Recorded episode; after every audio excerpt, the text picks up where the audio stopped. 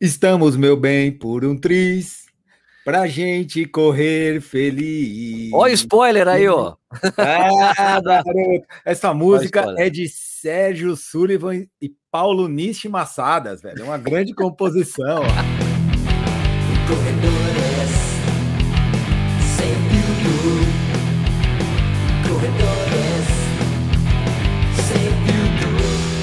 Está começando mais um podcast Corredores Sem Filtro. Meu nome é Sérgio Rocha. Meu nome é Vinícius Stuck, o cantor.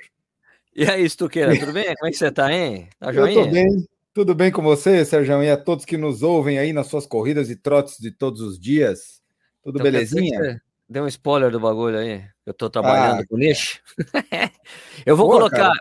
Eu vou fazer o seguinte, só para ter exclusivo aqui do podcast, eu, colo... eu, vou colocar a versão completa da música no final do podcast. Dessa aqui. Boa, boa. Eu tô trabalhando o clipe ainda dela, mas a música tá pronta. Então eu vou colocar para vocês escutarem no final essa versão aí que eu fiz com o Nish. Tem uma tradição do Corrida no Ar, né?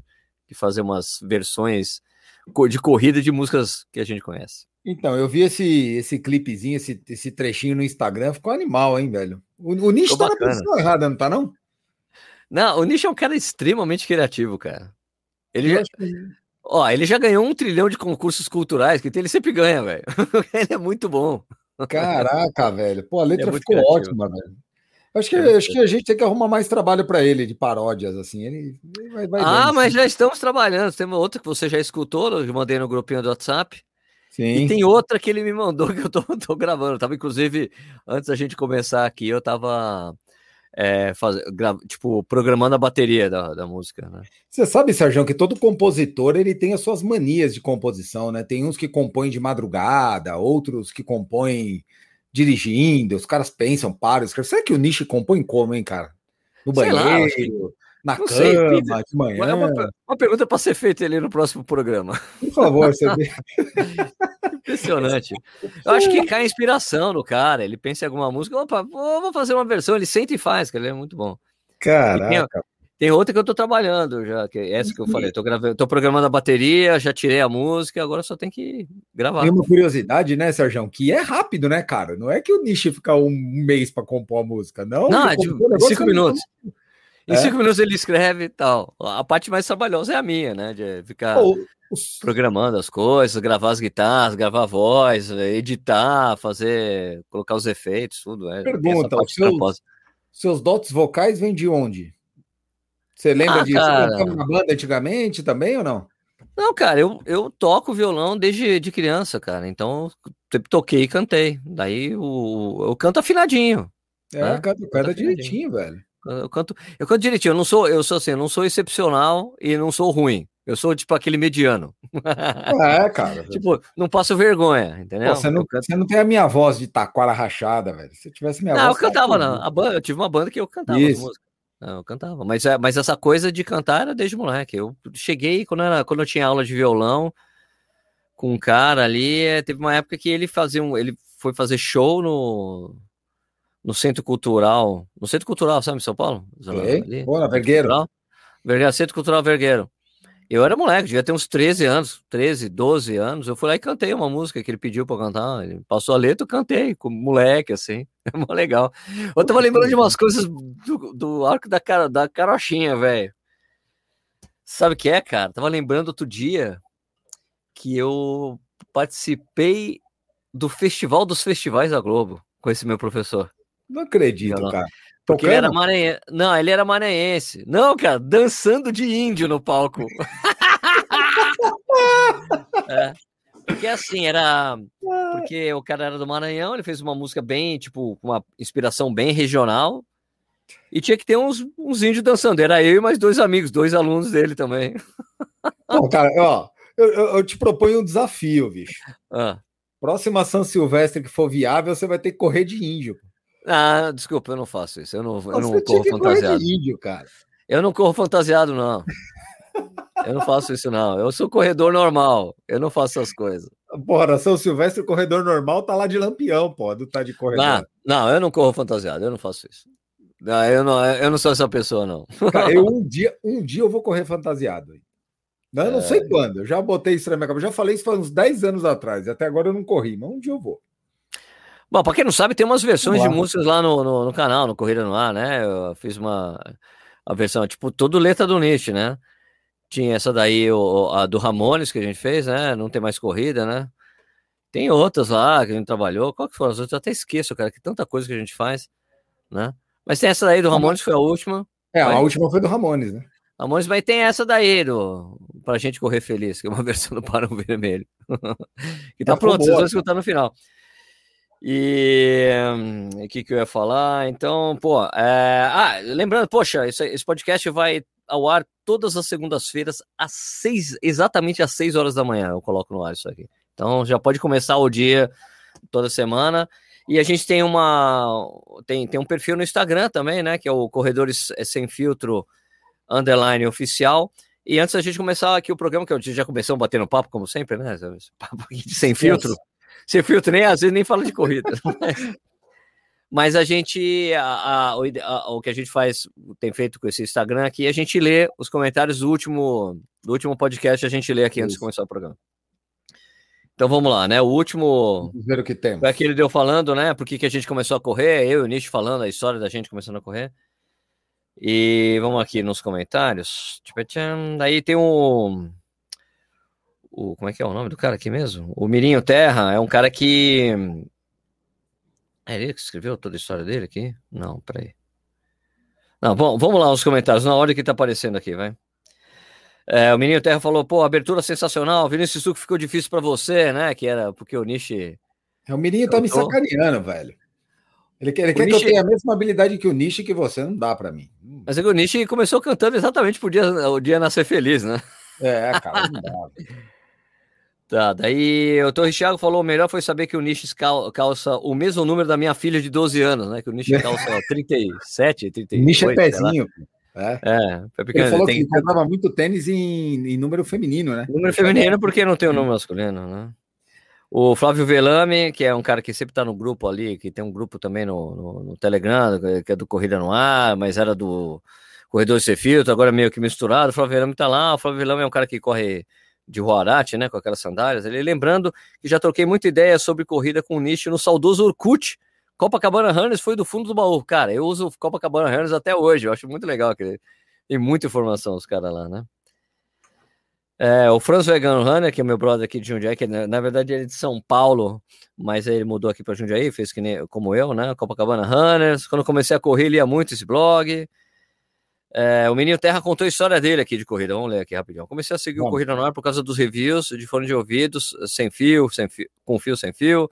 Em 2002 já fazia musculação, mas para emagrecer, entre aspas, comecei a caminhar com a esposa, para no futuro iniciarmos na corrida. Participamos da caminhada de 6 km da corrida da Ponte 10 km em Campinas.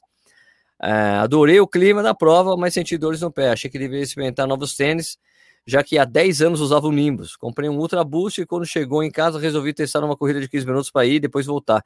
Foi a primeira vez que corri 30 minutos direto. Nesse dia me inscrevi na maratona de revezamento Ayrton Senna, numa equipe formada pelos Catacata do Sem Equipe no Facebook. Em setembro de 2018, de 2018 fazia meus primeiros 5K em Interlagos.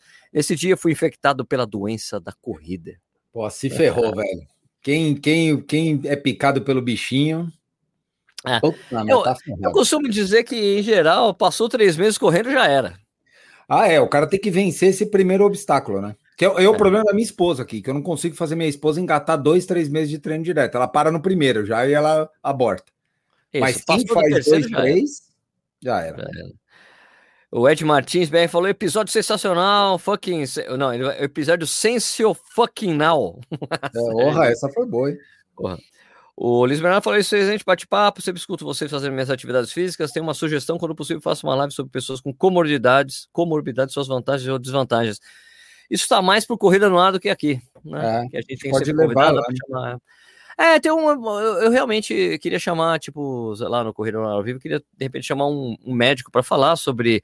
Na verdade, falar muito sobre essa coisa do retorno das pessoas que tiveram Covid e voltam a correr, né? que tem, tem toda uma série de, de problemas, às vezes, adaptação, pulmonar, não sei o que lá. Então, eu acho um assunto legal para falar, para deixar as pessoas meio espertas com isso aí, né? Porque o tá pessoal aqui. fica, ah, não vai pegar nada aqui, não vai bater é. e voltar. Conheço amigos que realmente tiveram, mas não tiveram nada, mas tem um amigo que tem um, um amigo cardiologista que ele, ele foi, quase foi entubado. Assim, é. Eu tenho vários casos aqui, Sérgio, dos mais distintos possíveis, assim, dentro do mundo que eu conheço, das pessoas que eu conheço. A grande maioria não teve sequela nem nada, mas eu tenho assim, três casos interessantes. Uma menina, uma amiga minha que teve miocardite pós-Covid, que é um negócio que está se tornando relativamente comum, não é comum, mas é mais normal. Eu tenho uma outra amiga que foi teve o fígado atacado pela Covid. Caraca. Ninguém sabe, ela foi totalmente assintomática, ela não teve absolutamente nada e começou a passar mal num dia. Foram ver, ela tinha uma, uma, uma questão no fígado, que o médico falou que era, era pós-Covid. E eu tenho um amigo que descobriu, tipo, um mês depois de assintomático, que ele teve uma embolia pulmonar. Putz! É, cara, deu, tomou um susto do cacete, tudo pós-Covid. Todos bem, graças a Deus, não deu nada, porque pegou e tratou. Mas eu acho que o grande lance que fica é assim: ó, teve Covid, amigão, vai no cardiologista, procura um médico, faz teus exames, faz um, um check-upzinho para poder voltar a treinar com segurança, né? Eu ah, discuti muito com, com o cardiologista que eu, que eu vou, que é, virou, acabou virando até um amigo sobre isso, e, e a questão é: a miocardite em sedentário, ela, ela tem muito pouco problema, né? Porque você não eleva a frequência cardíaca, então o sedentário se bobear, ele tem a miocardite, ele nem sabe que tem. Ele, ele passa meio que tá. desapercebido, mas para atleta, para quem pratica esporte, é um tanto quanto perigoso. Deveria, tá. deveria verificar. Então, teve Covid, amigão, passa de volta no hospital, no médico, faz os exames lá, o seu check-up, se puder, para poder ter um pouquinho mais de segurança para voltar, né? Acho que a mensagem é essa. Hein? Beleza. Escuta, vamos falar rapidamente, vamos falar, tipo, o assunto principal, nem sei, nem decidimos direito, vamos fazer nossos treinos de intensidade, essas coisas, mas Vamos falar uma coisa rapidinha, né? Dessa primeiro claro. teve o lance da, dos Jogos Olímpicos lá, né? A decisão que realmente o pessoal, os estrangeiros, os gringos, não vão poder é, ir para os jogos, assistir os jogos em, em pessoa, né? As pessoas que ah. compraram ingressos não poderão. O Japão não vai aceitar as pessoas que estão entrando. Não, o que você vai fazer aqui? Ah, vir assistir os jogos, você não vai entrar. Vai voltar. Não vai entrar, não vai entrar. Isso é. Viu, viu, o tamanho da bucha, né? 600 mil ingressos devolvidos. 600 mil ingressos para devolver, vão ter que devolver o dinheiro. É... Foi outra oportunidade de investimento que a gente perdeu, né? Já foi Opa. assim com a maratona de Boston. Verdade. Outra cara. oportunidade de fazer dinheiro, porque, cara, né, o pessoal de Boston se deu bem, né? É, eu, eu, eu fui um. Né? Agora, essa foi outra oportunidade de investimento perdido. Mas é realmente a situação complicada. Ainda não foi decidido é, a questão de quantas pessoas poderão assistir os jogos. Por, né? por tipo, porque os japoneses, já quem mora lá no Japão pode assistir, mas parece, parece ter uma lei no Japão que é tipo, em alguns casos pode ir até 50% de público. É, parece que eles ainda vão deixar os, lógico, o é, pessoal do comitê, dos comitês é, olímpicos dos países assistirem e, e, alguns convidados de patrocinadores, que é uma coisa muito comum, né? É, de poder assistir, né? Quem entrou no país, sei lá. Vai ser bem complicado, cara. Eu também, eu também tô começando a achar, cara, que tá muito complicada a coisa dos jogos, até, até os jogos acontecerem mesmo, porque você vê que mesmo os países começaram, por exemplo, lá nos Estados Unidos, que tinha baixado bastante a questão do, do contágio por causa da vacinação, que eles estão vacinando absurdamente, quase 3 milhões de pessoas por dia, né? Os Estados Unidos estão vacinando, e parou de cair as infecções. As infecções pararam de cair e tá é. começando a subir devagarzinho de novo, que os caras falam que é realmente já aí já são as, as variantes que começam a pegar as outras pessoas. Então, é, a Europa está entrando em outro, e alguns países estão fazendo outro, um lockdown também por causa de, de, terceira onda. A gente não sabe o que vai acontecer até lá, né, cara? Não sei se até se vai ser possível de repente os atletas viajarem para o Japão. Vai ter que entrar. Imagina assim, eu fico imaginando assim, ó. Não, os atletas podem ir. Só que eles vão ter que aqui, vão ter que ir, vão ter que estar com vacinação ou com PCR, ou não, mas mesmo assim chegando aqui vai ter que ficar de quarentena. Vai ser muito complicado. Como é que o cara vai perder a forma física em 14 dias? Eu fico pensando nessas opções. Será que vai ser possível? Fico imaginando se os jogos poderão ser realmente realizados, sabe, Stuque?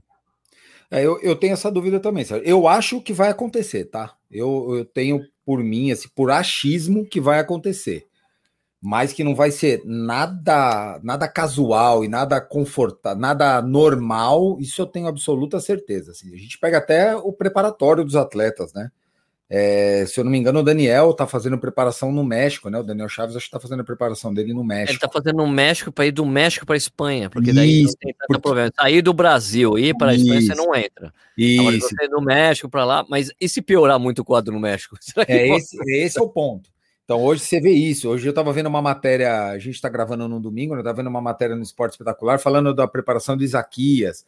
Então, assim, ó, tem muita coisa envolvida por isso. Eu, eu acho que eles vão botar os jogos para acontecer de qualquer forma, até por uma questão econômica. Acho que se a situação da pandemia, como, como sanitária, permanecer no estado que está hoje, eles vão botar os jogos para rolar.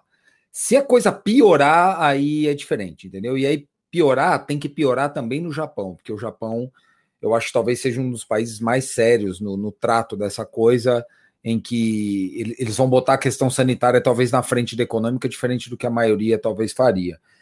Mas, mas vai ser muito complicado, né, cara? Eu não. Imagina, vai ter cara que vai ter que chegar lá um mês antes. Como é que, como é que vai ser a Vila Olímpica? Como vai, como vai, vai ser Vila vai, Olímpica com tanta não vai, ser a Vila, não vai ser a Vila Olímpica de, de como costumava acontecer, né? Porque não sei se Sem você já ouviu bastidores, né? De Vila Olímpica. Sim, sim, opa. Ah, puta, tem festa. festa é. é. Pô, a Vila Olímpica, a praça de alimentação da, da Vila Olímpica tem McDonald's, pô, tem lanchonete é. do McDonald's, imagina. Como é que vai ser isso? Como é que vai ser o refeitório? Como é que vai ser. É, isso é, tudo é muito complicado, né? Eu lembro uma vez conversando também com, com o Gustavo Maglioca, que foi que estava, acho que na, na, na, equipe de natação, ele contando que no refeitório está sentado, passa o Bolt de um lado, passa o Phelps do outro. É, é tipo um, um negócio assim, completamente diferente para uma pessoa que não participa do, do, mundo olímpico, né? Os atletas que vão pela primeira vez, o cara fica vendo atleta no mundo inteiro, é até uma admiração, né? Que eles têm, legal, que a gente né? teria, né? Um negócio legal. Cara, eu não consigo ver isso acontecer, sabe? Não sei. Não sei se a gente está muito contaminado pelo que está acontecendo no nosso país, né? De certa forma, a gente está bem desanimado, acho que todo mundo está um pouco um pouco de saco cheio de tudo que está acontecendo, e a gente acaba, acaba olhando mais o lado negativo que o positivo. Mas que não será uma, uma questão fácil de se resolver e de se equalizar para que os jogos aconteçam, isso eu não ah, tenho nenhuma dúvida. Sem dúvida. E, e também outra coisa que pingou essa semana, essa semana que passou aí, foi o lance da Maratona do Rio de Janeiro, né? Que foi oficialmente adiada para outubro, mas sem data ainda. Olha só. É. Ó, a gente vai vai ser uma data em outubro, provavelmente dia 12 de outubro, que tem, tem feriado, né? Mas eles falaram, ah, a gente não vai divulgar data porque vai depender de uma série de fatores, a gente não quer fechar nenhuma data. E eu acho que do jeito que a, Ruage anda por aqui, né, a coisa, a questão de vacinação, de compra de vacinas, é, tudo indica que realmente não vai, a gente não vai ter um mínimo de população vacinada até lá, né? Porque mesmo as pessoas, não, Sérgio, peraí, já foi para 70, 70, sim, sim, mas essa população é menor, né? E ainda menor em número, em número né, de, de gente, né? Porque quando você passa para 60, para 50, começa a ter muito mais gente para você vacinar. Mais gente. Muito mais gente. E são duas doses, né? Não é que é uma dose acabou. Essas pessoas de 70, 71, todo mundo que está sendo vacinado vai ter que tomar uma segunda dose depois. A minha, minha mãe vacinou ontem, cara. Ontem minha mãe vacinou. Minha mãe tem 74. Né? Minha mãe tem 74, meu pai tem 69 e não tem data ainda. Então você vê, quatro anos de diferença, ele, ele não. Na verdade, meu pai tem 68 e ele vai fazer 69. Então, em São Paulo saiu o calendário agora para 69. Como ele tem 68, ele não pega esse calendário de 69, ele tem que esperar uma, uma próxima, um próximo lote. Então. Mas eu, eu, eu tava discutindo num grupo de amigos isso aí, exatamente isso que a gente está falando aqui, que a gente estava falando de prova, se vai ter prova, se não vai ter prova. Eu não acredito em prova antes de outubro. Eu acho que na melhor, da melhor, da melhor das hipóteses, a gente tem prova de outubro, novembro em diante, se tiver. Mas fala assim, ó, então você paga uma inscrição para fazer uma prova em novembro? Não. Eu, eu, eu não. Eu acho, não eu acho que você tem razão, mas eu acho que você, na melhor eh, das hipóteses, é outubro, são aquelas provas pequenas. Prova, eu acho que essa prova grandona com um monte de gente não vai dar para ter, não. Hum, não. Acho eu, eu acho, que esse ano, acho que esse ano não rola. Eu acho que, acho que a gente vai. O que a gente. Eu acho, assim, tá? Posso estar errado, claro, né? Isso aqui também a gente Tomara, tá exercício, né? exercício de previsão do tempo. Mas é previsão de prever o futuro, aliás, prever o tempo. É, eu acho que a gente vai ver uma repetição do que aconteceu ano passado, né? Provas pequenas acontecendo, com que dá para controlar até mil pessoas, duas mil pessoas no máximo, com protocolos. Eu acho muito interessante quando eu vejo as pessoas falando assim: é, não existe essa coisa de corrida com protocolo, que é ridículo, porque isso é um. É, é, você vai fazer as pessoas se contagiarem. Eu não vi ninguém se contaminando por causa de uma corrida que foram lá com protocolo, todo mundo com, eh, com máscara antes, sem máscara. O problema, o problema mesmo de, das, das aglomerações e das pessoas sem máscara é você ficar um monte de gente no mesmo lugar conversando junto, aglomerado ah, naquele ano, todo mundo sem máscara. Esse é o grande problema de, de, aglomeração. Agora você tirar a máscara você correr, não é que você vai correr, para e fica conversando todo mundo ali sem máscara, é diferente disso, né? Então, é, isso aí é culpa de vocês que decidem correr prova com protocolo. Vai, cara, por favor. Prova é essas pessoas estão indo para festa, indo para praia, fica com um monte de gente. Sabe? Isso cara, é eu tô tão. Pô, eu tenho uma opinião tão, para mim, tão, tão clara disso, cara. A gente conviveu o ano passado num período muito ruim. Depois a gente teve um período mais ou menos ali de, de julho, agosto para frente até outubro, novembro, onde os casos começaram a cair e as coisas estavam todas abertas. Tava tudo aberto. Tá, tinha algumas, tinha restrição, tinha, mas tinha shopping aberto, tava com horário menor, mas os casos caíram, porque as pessoas, elas estavam de certa forma, mesmo com, as, com tudo aberto, as pessoas estavam se precavendo. Isso. E a coisa andou, e dá para andar, dá para estar tá tudo aberto e dá. Só que aí caiu naquele negócio, né? Todo mundo virou super-homem, ah, aí todo mundo agora. todo mundo fazer festa, churrasco. E ah, aí as coisas desenrolaram. E aí quem paga a conta é o cara que tem que fechar agora. Só que ele tá pagando a conta porque é um monte de gente fez coisa que não deveria. Porque daria para ter coisa aberta se as pessoas tivessem um pouco de bom senso. Tipo, eu, durante um ano, Sérgio, eu, eu não fui nenhuma vez a restaurante, eu fui uma vez numa padaria. E eu fiquei reparando o comportamento das pessoas na padaria. Assim, ó, o cara entrava na padaria, a primeira coisa que ele fazia era tirar a máscara. Cara, mas não tem sentido isso. Você está sentado na padaria para comer um lanche, é um lugar fechado, é um ambiente onde tem uma proliferação maior, um, um risco de contágio Sim. maior. Por que, que você tira a máscara? É porque lá, entre aspas, pode, né? Dentro da padaria, você. Dentro do restaurante. É, é que padaria aqui. Peraí, peraí, Vini, deixa eu te explicar. Tem que explicar uma coisa para as pessoas aqui. As é, padarias. Padaria, né? É. Padaria em São Paulo, minha gente. É uma, é, eu me lembro muitas vezes de um, de um primo meu. Ele mora no Havaí, esse primo. É. Ele foi numa, ele foi ficar alguns dias em casa, só muitos anos atrás. Ele, João, impressionante, dá para ficar o dia inteiro nas padarias que vocês têm aqui em São Paulo. É Porque a, as padarias em São Paulo, ela tem café da manhã, tem almoço, tem jantar, tem sopa, tem a tarde, você pode tomar cerveja, você fica ali com ela. É um, é um negócio, é tipo quase um restaurante a padaria, as padarias é, em São é um Paulo. É uma tradição paulistana. É. A maioria é uma tradição paulistana. Isso, é uma tradição paulistana. Isso aí. Você almoça na padoca, toma Isso. café, janta, faz, faz tudo na padaria, compra coisas, compra pãozinho, corta queijo, toma cerveja com os amigos, tudo na padaria. São Paulo na é muito padaria. comum. Aqui em Jundiaí tem pouco. Jundiaí tem poucas, assim, isso é muita coisa da capital. Isso é muito da capital, isso. Não, você vai lá, pede uma porção de frios lá, o cara corta para você, 60 pede uma cerveja, bebe. É, uma, é, é, um, é um restaurante. E as pessoas ficavam sem máscara. Assim, ó, e, e horas batendo papo, blá, blá, blá. Cara, custava você entrar lá, comer, beber e ir embora. Põe a máscara, põe quando não tá. Mas ninguém fez, porque as pessoas estavam muito sedentas para voltar ao normal. E aí, com a queda dos casos, todo mundo relaxou e a gente está vivendo o que a gente está vivendo agora, entendeu? Eu acho que tem que entender o lado de todo mundo. O lado econômico da coisa é ruim, é muito ruim, e o lado sanitário também é muito ruim. Então é muito difícil equilibrar isso. Eu não, não sei se tem certo ou se tem errado, mas tem uma coisa que está errada, que é o comportamento de grande parte das pessoas. Mas é gente o comportamento, não... mas o comportamento das pessoas é também Ó, eu concordo com você, mas assim, é tipo, a parte de comportamento da pessoa é, é tem que ser puxada, é, a coisa do comportamento tem que ser puxada pelo líder, né? Não, o líder tem um papel nisso, né? Eu concordo.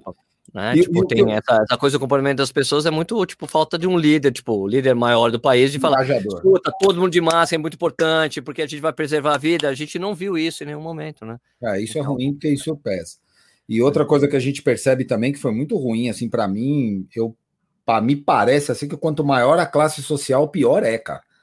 Ah, isso me assustou muito, assim, porque o cara que mora na periferia, que tá lá, que tem que trabalhar, que tem que pegar um ônibus para cruzar a cidade, cara, esse cara não tem jeito. Ele, ele, você vai falar para ele ficar dentro da casa dele sem trabalhar? O cara tem que levar a comida do dia para ele, não tem jeito. E a gente percebe que o problema, às vezes, estava nas classes mais altas, onde gente que não precisava fazer esse movimento de sair, que tem condição financeira de se resguardar, não se resguardou.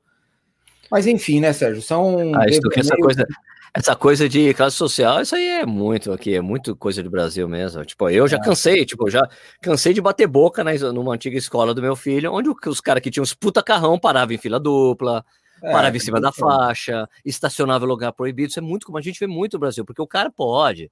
Ele tem aquele carro, eu posso parar aqui, eu tenho um puta carro, dá licença. Muito triste sabe? isso, né? Se a gente vê isso no trânsito em São Paulo, a gente vê direto. Né? Muito. É muito. O que é mais comum você nas estradas de São Paulo é quando dá aquela parada, você vê aqueles puta carrão passando pelo acostamento. Puta, eu, vou, eu vou te contar uma, viu? Eu tenho um conhecido. Dizer, não é todo mundo, eu sei que não é todo não, mundo, mas a claro gente vê não. muito exemplo disso, tá? Claro que não. E esse cara aí, às vezes, ele vai na empresa dele, se ele é dono de uma empresa, eu não tô aqui julgando quem é dono de empresa, muito pelo contrário, mas o cara vai na empresa lá, dá 50 reais para quem pega a multa dele e acabou. E ainda tem gente que pega a multa do cara e vai embora. Mas enfim, são devaneios de um eu, eu, eu tô falando isso que eu lembrei de uma cena, cara, que eu vi esse final de semana, que eu fiquei bem chateado, assim. Eu corro numa, numa avenida perto de casa e, e é um é. circuitinho que tem seis quilômetros. Eu vou lá, faço três voltas, quatro voltas no meu longo, né? Faço meus, minhas voltinhas em volta. E eu passo na frente do hospital. E em nenhum momento, cara, desde. A gente tá em pandemia há um ano, né? Começo de março do ano passado. Eu passo na frente do hospital. E esse sábado, eu passei uma determinada hora lá, era umas 10 horas da manhã, cara, tinha umas 50, 60 pessoas na porta da, do hospital. Falei, caralho, o que, que é isso? Né? Um negócio estranho. Aí, tipo, quando eu voltei, as pessoas estavam indo embora. Aí eu me toquei o que era, né? Eu perguntei porque eu tenho um amigo que estava com um parente lá, ele me falou. É o horário que dá o boletim médico. Então as pessoas vão lá para a porta do hospital, os enfermeiros vêm, dão um boletim médico de um a um, ó, fulano de tal, esse aqui tá. Ah, você não pode entrar no hospital. Você não, pode entrar no hospital para perguntar. Puta, meu, que situação, velho. Caraca. Eu fiquei mal, cara. Fiquei mal. Falei, putz, olha que situação meio. Fiquei me colocando naquele lugar, sabe? Falei, imagina, você não pode nem dar um oi, nem pegar na mão, né? Dar um conforto. É, cara, eu tenho meio. Vai, essa, vai demorar essa um semana, pouco ainda, né? Essa última semana eu eu tomei uma porrada, assim, sabe? Do que tá acontecendo, sabe? Tipo, que não para de cair duas mil, duas mil, duas mil, duas mil pessoas ah. morrendo. E daí, tipo, porra, velho, daí essa semana, pô, a Maratona do Rio foi pro segundo semestre, não sabe nem a data. E daí fica caindo realmente, cada, fica, cai ainda mais a ficha. Eu falei, velho, não vai ter nada, Sérgio. É. Mesmo não, eu tendo um pensamento, oh, porque assim, às vezes eu tenho um pensamento muito racional em relação a isso. Não vai ter, é impossível, não vai ter, é impossível. Só que nessa semana caiu no emocional. Você falou, cara, fudeu, velho. Ah vai ter nenhuma prova. As provas que eu tava, eu tinha esse plano de talvez correr uma ultra, né? A ultra do tipo, correr 50 km no, na, na, na, no 100k do frio, né? Correr 50 km, a prova já foi cancelada. Aí eu falei, puta, cancelado isso, cancelado do Rio. É, Beto Carreiro foi cancelada. Rio do Raço Marathon foi pro segundo Beto Carreiro não, vai pro segundo semestre. Mesma coisa, Rio do Raço Marathon. Daí fala assim, puxa, cara. Né, né? Então, essa coisa de falar, não, que provas, que provas estão é, confirmadas para acontecer? Cara, esquece qualquer confirmação, não tem como saber. Vai ser a mesma situação do ano passado, não tem como saber nada. Né? E sabe o que eu acho, Sérgio? Eu acho que o que está piorando para a gente é que a gente está vendo que lá fora algumas coisas estão se confirmando, né? Então você vê fora do Brasil algumas provas. A gente não sabe se vai acontecer, se vai ter uma reviravolta, Isso. a gente não consegue cravar nada disso. Mas você percebe que algumas estão confirmando data. E aí é. você olha lá fora a coisa acontecendo e aqui você regredindo, puta merda, é pior ainda, cara. Sim. A sensação sim. é pior, né? A sensação de potência que a gente tem é pior. Você fala, pô, o que, que eu posso fazer para esse troço voltar a acontecer, né? Ou não tem nada o que fazer. Vai fazer o quê? Não tem que fazer. Não tem nada pra fazer. Ficar em nada. casa, velho. Não, e assim, a gente vai ter que ficar em casa, é, ficar em casa. Bom, é, tipo assim, eu não eu A única coisa, a situação que eu saio pra, de casa é para correr, né? Não, eu também. Aliás, aliás hoje, tipo, essa semana, é, eu, eu, eu, te falar só uma coisa do, do treino, ah, essa coisa de correr todo dia e tal, eu exagerei ao Por... colocar os, os treinos e é, os tiros em rampa. É. Exagerei, tipo, teve um dia que, tipo, na quarta-feira apitou o piriforme, assim, caraca. Puta merda. Serjão, tá vendo? Você tava se achando Síndrome de super do pacote. É, não, você tá bem, tá, tava com quilometragem boa, tava correndo 90 km por semana. Claro. Ah, meu, vou colocar aqui mais um treino de intensidade, né? Pô, tô melhorando sempre. Daí apitou o piriforme, opa, opa. Daí te parei, abortei o treino.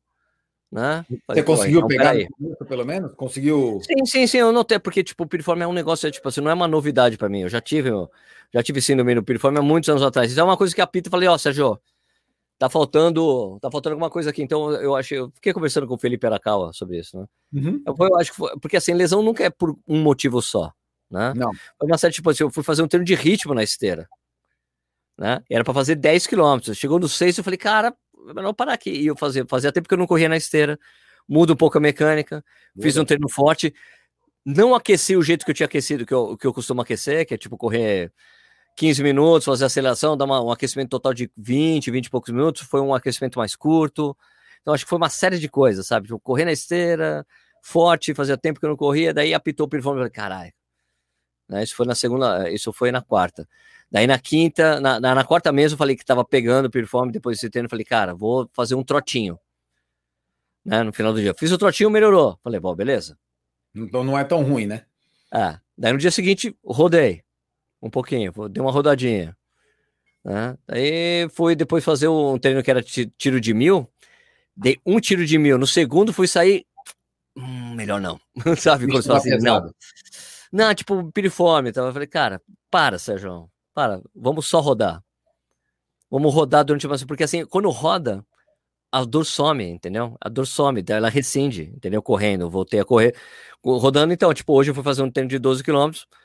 Aí, beleza. Deu uma rescindida, ah, entendeu? Não, tá rescindindo. Ele, tipo assim, ele tá, ele tá assim, opa, tô aqui, tô aqui, tô aqui, mas ele tá, tá diminuindo a, a tensão, assim. Quando eu alongo, tá começando a alongar melhor, tá soltando, entendeu? Tem que é ser paciente. Então.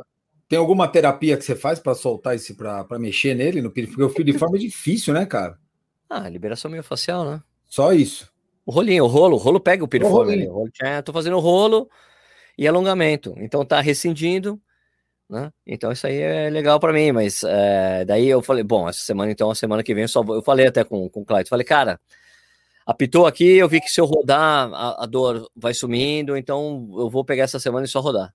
Quantos né? quilômetros você fez nessa semana? Essa semana acabou sendo, acho que acabei fechando 65. Eu tava tirei o pé, tirei 90, o pé. Né? É, tava rodando, rodando 90. 90. Né? É. Tirei, tirei. 60 é bom ainda. Uhum. Boa, lógico. É, é isso, deixa eu ver. Acha que é isso? Acho que deu 60 e pouquinho, 65. Porque também eu, eu decidi não fazer longo hoje. Entendeu? Em vez de fazer 20, era 26 quilômetros que eu teria que fazer hoje. Mas como eu falei, meu, só vou rodar. Eu falei, ah, eu rodei 8 quilômetros ontem num, num percurso que é pesado, mas bem de boa. Eu falei, bom, o piriforme não apitou, não fez nada. Eu fui hoje num percurso mais difícil ainda, que é um percurso que eu tinha feito no ano passado e tinha andado nele, porque era muito foda. Mas esse aqui hoje eu fui, não andei. É um percurso difícil mesmo, né? Deu, sei lá, 12 quilômetros, deu 400 de altimetria acumulada em 12 quilômetros. Foi correr na, na, na, montanha, cara? Na Serra do Japim. Serra do Japim. Tem, eu tava vendo, assim, tem um trecho que eu tenho um segmentos do Strava, um segmento estava assim, 9% a inclinação. Ave Maria. 9%. Lógico, estava assim, a 7,30, né? No trecho ali, 7,30, é. mas, 9, mas tava indo, entendeu? E daí foi legal, me senti bem. Daí, quando tinha, daí tem uma subida. Eu ia fazer o treino que era de 20. Daí eu comecei, daí tinha completado 6 km, daí tem uma subida muito grande, que vai para a torre, aqui em Jundiaí, que a gente chama. A torre da, da TV Cultura. Eu comecei a subir lá, quando eu tava subindo, o, fez o tim, o piriforme, opa, parei, vou voltar. Vou voltar. Daí o Acerola tava indo comigo. Ele tava bem, bem, bem na minha frente. Eu peguei o telefone liguei para ele. AC, tô voltando. Eu vou fazer 12 km hoje. Cheguei aqui 6, vou voltar 6 porque a volta é bem mais tranquila. Não, porque você sobe pra cacete. A você é mais pra caralho. Né? Então eu falei, bom, tá, tá tudo bem. Tipo, tá rescindindo a dor. Tá, tá tem que tirar a intensidade. Tira é. a intensidade para. Isso, vou ficar rodando. E, e, e, dependendo do que for, quando voltar a fazer intensidade, tem que evitar, né, tem que evitar é, quebra, de quebra de velocidade, né? Ah, não, tem que ir devagarzinho. Eu vou fazer é devagar. Isso, vai aumentando. Não tem prova, não tem prova isso que nem não preciso adianta. ter pressa. Não tem prova, não, tô, eu, não tenho eu, pressa. Eu fiz a essa semana para mim foi a mesma coisa, cara. Pensando nisso aí, eu ah, vou fazer tal treino. Eu comecei a pensar, falei, cara, mas de novo, velho, não tô me preparando para nada. Eu tava correndo de, no longo de 20 a 22 quilômetros, assim. Eu não, não passei disso. Eu falei, ah, não adianta passar disso, né? Essa semana aqui eu já corri 18, velho. Não, desculpa, corri 16. Fiz um longo de 16 e depois corri mais 4 quilômetros, bem soltinho mesmo, para é. passear. Falei, ah, vou, vou tirar um pouco o pé de novo, deixa a cabeça agora arrumar de novo, e aí semana, daqui 15, 20 dias a gente volta. Ah, eu gosto de fazer, longo para mim é tipo, eu gosto de fazer 20. Meu longo, assim, 20, 20 tá bom, é um, é um número bom para mim, sabe? Bem redondinho. É, eu também gosto de 20. Eu, eu cheguei a fazer 20, eu cheguei a fazer 24. Eu tava nesse planejamento, eu cheguei a fazer 24, mas, cara, não faz mais sentido. O que que eu vou fazer? É, não adianta. Os caras, pô, vou fazer umas provas virtual, maratona virtual. Eu falei, não, velho. Não, pra mim, virtual, pra mim, virtual até meia. Meia, beleza. Não, beleza, 10 km, beleza. 5K, é, beleza. 5K virtual 20. dá. 5 km virtual é perfeito. Dá pra você sentar porrada, não dá pra você pensar, não dá pra fazer nada. Agora, 42, posso falar? Não dá, cara. Primeiro, porque o teu GPS vai vai te roubar uns 400 metros da prova. Você vai correr. é fato, velho. Quer você quer, quer não. O GPS não vai te dar 100%. Segundo, cara, quando você. Eu conheço vários caras que fizeram, hein? Quando o cara chega no 36, no 38, quer você queira, quer você não queira, você vai pensar nisso. Cara, mas pra que, que eu tô fazendo isso? Meu? Nem. Meu, não, não, tem muito sentido. Assim, eu acho que pra, tem gente que tem sentido, tem gente que. Tem gente que gosta de boa, leva na boa. Não tem problema nenhum, mas eu não, eu não me arrisco, cara. Não eu vou. também não vejo, não tenho tesão para fazer uma não. virtual 42. 21 eu faço, porque eu já até fiz, acho legal. É uma distância que eu corro, que é tranquilo correr. Entendeu? Eu gosto Agora de 5 e 10, cara. 5 e 10? É, 5 e 10 é uma boa. É, até porque, assim, e aí eu acho que isso cabe também muito ao local que a pessoa está treinando, né? Porque você, se você consegue fazer 21 no lugar onde você não consegue parar, porque onde eu corro aqui, velho, é cruzamento, é caminhão, é cachorro, é você toma pega de cachorro, toma moto passando. Então, vira e mexe, tem que parar para cruzar alguma coisa. Então, 5 e 10, é. eu consigo correr num circuitinho que, que dá para fazer na boa, que tem acho que 2,5 km, dá duas voltinhas e eu 5. O 21, tá. aí já, já fica mais chato, entendeu? Eu tenho que pegar um circuito um pouquinho maior, e aí já pega cruzamento, aí vai perder tempo na hora de cruzar ou não cruzar. Então, o 5 e o 10 eu já consigo fazer de uma forma mais legalzinha, assim. Eu, e eu acho que 5 e 10, cara, é uma prova que você não consegue pensar muito. Não dá muito Uma tempo. 5 e 10 é prova para bruto. O cara sai, vai até o fim, acelera e termina. Você não tem muita estratégia para 5 e 10. Você tem pouca estratégia, se você for pensar, né? Verdade, é. é começar forte, é começar forte, aumentar no meio e dar tudo no final. E não deixar cair do sétimo em diante. É esse é o ponto. A não ser os caras de pista, né? Quem corre 10, 5 mil em pista, aí muda tudo, porque aí tem estratégia é, para cacete, aí é outro papo. Mas pra gente, pra amador, cara, 5 e 10 não tem segredo, velho. Começa, acelera e vai até o fim, vai até onde dá. É, depende de se pensar, né? Tipo, fazer, pô, vamos, vamos aproveitar esse período aí para melhorar tempo em 5 e 10, né? Pegar é, mais velocidade. É um ótimo caminho, né? A gente até falou, né, falou no Corrida no Ar essa semana aí com o Felipe, com o Aracal, ele, ele comentou que ele também usava esse tipo de coisa, né? Se você provas mais curtas, você aumenta a tua velocidade e depois você vai jogando o volume em cima. São Exato. caminhos, são bons caminhos para progressão de, de ritmo, né? Para você começar a ter ritmos melhores nas distâncias maiores. Verdade. É só uma questão de adaptação, né? Porque maratonista, né? E a gente não está falando só com maratonista aqui, é que tem gente que corre todas as distâncias, mas maratonista costuma, de certa forma, menosprezar, de, não menosprezar, deixar de lado as provas de 5 e de 10, né? É, quando o cara, principalmente depois que ele faz a primeira maratona. Pô, é, só 10. Só 10. Pô, vou acordar às 8 da manhã para correr. Vou acordar às 6 da manhã para correr 5 quilômetros. Tem, é sempre, eu já falei isso um milhão de vezes. Eu também, eu também. Isso aí, vai, vai lá correr 5 quilômetros lá e chega com o estômago virado, que você passa duas horas depois sem conseguir comer e beber nada, tudo torto. É, não é, diferente, não. é. é porque, assim, não é 5 na boa, é 5 no gás, 5 para é morte. No gás. Pra morte. Né? Cara, você faz é, aqueles testes de 3 mil, aquelas coisas lá? O Clayton tinha, tava pedindo, mas eu falei para esperar um pouco antes, daí agora aconteceu isso, eu não fiz. É. Né? Eu, eu, faz tempo que eu não faço também. Mas o troço chato, hein, velho? É muito Puta foda. que eu pariu, cara. Que negócio chato, hein? Você termina num bagaço, cara. Num bagaço. Tem que dar tudo, né, velho? Ah, não, e é uma distância meio lazarenta, né, Sérgio? Sete voltas mil, e meia na pista. É, cara, porque mil, você tem na cabeça, assim, mil é, é uma referência legal, 400, 800, 1.600 já começa a ficar já 3 mil, velho. Puta, é, é facinho de errar.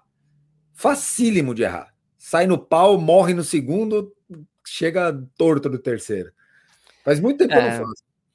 Eu não sei, uma vez o Vanderlei me enganou, né? Ele me enganou quando eu tava fazendo um. Eu tava correndo super bem com ele na, na época. E daí ele pediu, ele falou: Ó, quero que você faça 3 mil wind sprint. Como é que é um wind sprint? É acelera, acelera na curva e solta na reta. E, solta na reta. Isso. Né?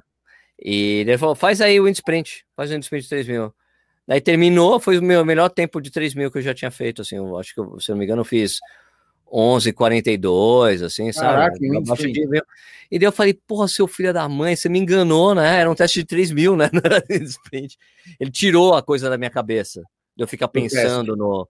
De ficar pensando de mil para mil, mil. Não, não. Ele falou, meu, faz e vai, acelera na curva, eh, estabiliza na, na reta, acelera na curva. Aí, porra, daí saiu um puta tempo, eu falei, cara, você me enganou, né? Você queria um teste de 3 mil. É, Se eu fizesse cara, teste de 3 mil, eu não ia ter feito esse tempo nunca. É. Eu ia ficar, ai, o teste de 3 mil, ai, ai, né? Sem dúvida. A gente fica muito. A, a nossa mente sabota muito esse tipo de coisa, né?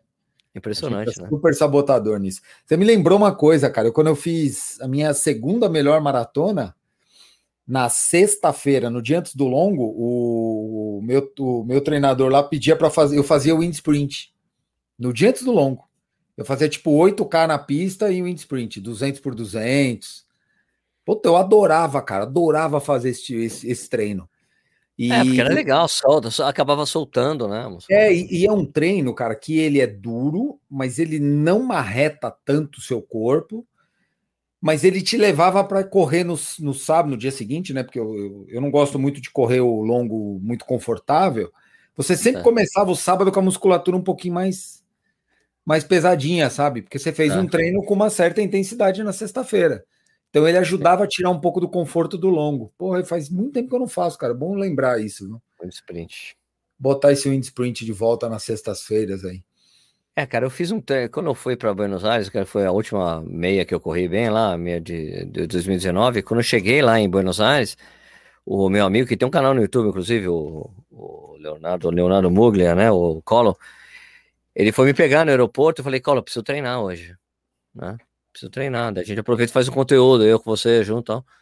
E daí a gente fez um, o que ele chama de fartlek urbano, que eu achei um tesão fazer, cara. Porra, essa eu nunca ouvi, velho. Fartlek urbano, ele falou assim, é um, é, é fartlek de verdade mesmo, é o brincar de correr, só que com alguém junto. Então é assim, você chegava, você tava correndo, tipo assim, já aqueceu, tal, fez uns 3 km de aquecimento, Daí ele falou: Ó, o Rocha, o Rocha, o Rocha. É o seguinte: a gente vai fazer fast track 100% agora. 100%. Então, tipo, a gente começa, eu aviso, vai! Daí a gente sai correndo feito louco até um lugar. Assim, ah, vamos até ali. Quando a gente começa a correr, ó, a gente vai correr até ali.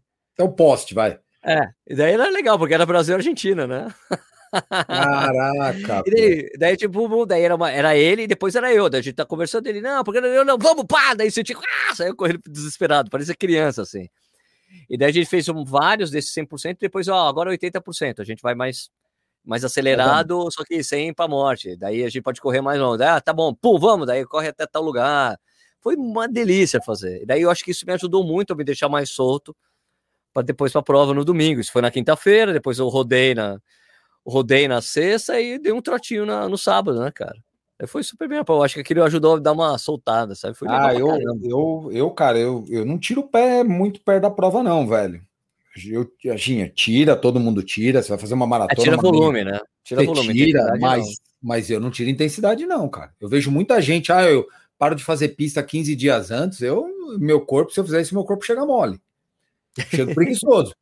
Chego. Não tô afim de fazer nada. Não, não cara, não. Eu, na quarta-feira antes da prova, eu, eu dou uns tirinhos. Dou, faço lá tiro de 800 e 400 em ritmo de prova, sei lá. Eu invento alguma coisa assim, e, e, mas eu dou um estímulo pro meu corpo. Esse negócio de ficar soltar muito o corpo, eu sinto que meu corpo fica preguiçoso, sabe? Fica mole. Não, não dá para deixar tanto tempo assim numa janela. Porque pensa, pensa no seguinte, ó. O cara, o cara normalmente ele treina intensidade quando ele vai fazer uma maratona, normalmente duas vezes por semana, né? Às vezes é. a segunda e a é. quarta, ou terça e quinta. Sim. Então, se ele não fizer na semana, na semana, na semana da prova, né? A prova é no domingo, se ele não fizer naquela semana e ele fizer só na outra e ele treinar segunda e quarta, por exemplo, ele vai ficar 10 dias sem fazer intensidade praticamente. Que ele vai treinar numa quarta, ele vai passar o final daquela semana, a semana inteira para fazer a maratona no outro. É praticamente 10 dias sem dar um estímulo mais pesado para o corpo. É muita coisa, muita é coisa. É muita coisa, cara. Eu, eu, eu não acho, não vejo com os bons olhos, sei lá. E, e, e vejo que os treinadores não deixam isso acontecer, né? Então, para o pessoal que é muito autodidata aí, não toma cuidado com isso, não deixar o corpo chegar muito preguiçoso, né? Uma coisa que eu gostava era de fazer tiro de mil, tiro de dois mil no ritmo da, no ritmo da maratona. É isso aí, é isso aí. Tiro de mil dois mil no ritmo da maratona. Ah, para é quanto você quer fazer? Ah, eu quero fazer, sei, sei lá, lá 4,50. É, 4,50. mim, 4,50. Meu, 10 tiros de mil para 4,50. É isso aí. Cinco tiros de 2 mil para 4,50 no ritmo da maratona, para pegar o ritmo da maratona. Então, eu acho, eu, eu acho legal essa estratégia, ao invés de usar treino de ritmo, fazer um treino, um treino de, de tiro como se fosse ritmo, só que intervalado, assim, sabe? Eu gosto também. Também já fiz. É super legal de fazer. E você, e você fica com o negócio do ritmo na cabeça, né? Você, você acostuma Sim. mais com a percepção do ritmo. Exatamente, eu, exatamente. Eu até pergunto isso para os treinadores aí, até para vários deles assim, e eles gostam muito dessa estratégia de usar no fartlek alguma coisa com o ritmo da prova, né? Você ou fazer a parte fraca ou a parte forte, dependendo da finalidade do treino que você está fazendo, você botar o ritmo da maratona em si para você balizar um dos dois também, não só no tiro, né? Quando você tem que fazer um intervalado, você usar ela como uma referência. Exato. Porque depois é até isso. você vai fazer aqueles longos, né? No ritmo da maratona, no ritmo da prova, é. você já está acostumado com o ritmo da prova que você faz o intervalado, é que é tipo, é um intervalado, tipo, é um intervalo tranquilo para você fazer. É isso né? aí. Tipo, tranquilo. Não é que é tranquilo, é uma velocidade moderada, né? É um intervalado moderado, em vez de fazer forte, ah, não, vou fazer tiro para 4 por 1. Não, mas o ritmo da prova é 4,30, eu quero fazer, então vou fazer 4,30. Né? Você acostuma o corpo com aquela sensação de, é de correr a 4,30, né? É você sabe que sábado agora, cara, eu fiz um treino que há muito tempo eu não fazia, que foi quando eu vi, quando eu passei na frente desse hospital. Eu, eu, fui, pra, eu fui correr o longo, eu falei, ah, vou correr os 16 e eu vou fazer dois por dois. Fazia dois quilômetros num ritmo mais forte, dois quilômetros mais lento. Eu, fiz isso muitos, sei lá, uns três anos atrás, eu fazia bastante isso nos longos, essa variação, três é. para um, dois para dois, para dar uma quebrada no longo, né? E eu saí para dar uma diferença mais ou menos de uns 20, 25 segundos entre os dois blocos. Então, se corria um a 4 e 15, corria o outro a 4, 4 para 1. A é. 4 e 25, 4, fazer um, uma brincadeira dessa. Cara, só que eu fui, é só para não pegar essa avenida que eu corro, tem, tem muito pouca gente, tem muito carro e pouca gente. Mas às 7 da manhã ela tem bastante gente. Então, para não pegar a galera, eu fui 10 e meia da manhã. Meu irmão, eu larguei com 28 graus. Que para São Paulo é um calor desgramado, né, velho? Não tô aqui Sim. falando, nossa, a galera que ouve a gente no Nordeste, eles vão falar, porra, mas você tá brincando que você com 28 graus tá reclamando, né? mas eu comecei com 28 e terminou com 30. Sérgio, é impressionante, cara. Nos últimos dois, nos últimos dois tiros, que foram os, os oito últimos quilômetros, a minha frequência cardíaca não baixava mais. Ela ficou Porra. flat. Ela ficou flat. Ela subia tipo quatro pontos quando eu acelerava, e aí quando eu, quando eu diminuía o ritmo, ela caía quatro, cinco pontos. Ela praticamente ela não mexia mais. Que doideira. Tanto calor que tava, velho. De tão desgastante que tava, a frequência ela se estabilizou num patamar alto, ela ficava, ela oscilava pouquíssimo assim, muito pouco. Falei, minha, nossa, que sofrimento do cão pra terminar esse troço, cara. Um calor, velho. E é no meio dos carros, né, bicho? Aquele puta fumaceira, mesmo um veneno. Mas enfim, é ah, é, um outro, é uma outra estratégia que eu gostava de fazer bastante. Aqui, ó, coisas que eu não fazia mais e que agora com, com o advento da pandemia o meu treino tá mais solto, eu tô voltando e tô refazendo essas coisas. Fazer treino de, de, de, de fazendo longo com variação de ritmo, é, mudando estímulo do tiro. É, vamos, vamos criando esses, esses atrativos né, para treinar. Cara, é uma coisa, eu, eu não olho a frequência quando corro. Isso me, me afeta demais, cara. É, eu parei de fazer isso há muitos anos, cara. Porque eu já quebrei em treino que eu tava olhando a frequência. Ah, aumentou muito, ah, eu não tô bem, pum, sabe? Tipo, me afeta muito. Então é. eu paro. É uma coisa que eu parei de fazer já há um tempo, cara. Eu, inclusive, eu não gosto mais de olhar nem nem as parciais do que eu tô fazendo. Eu não olho mais nem. É, mesmo, mesmo, mesmo fazendo treino de ritmo, mesmo fazendo tiro, eu não olho mais, cara. Porque eu não quero ser afetado pelo que eu tô fazendo. Porque, por exemplo, teve uma. quer ver, eu, eu, eu, eu sei que teve um, um dos treinos de ritmo que eu fiz, que era de 9 km, 9 km assim, tipo, tava fazendo, sei lá, 4,35. Eu só sei que o treino saiu porque o meu GPS acabou a carga dele. Daí eu fiz o treino, porque eu não tava olhando.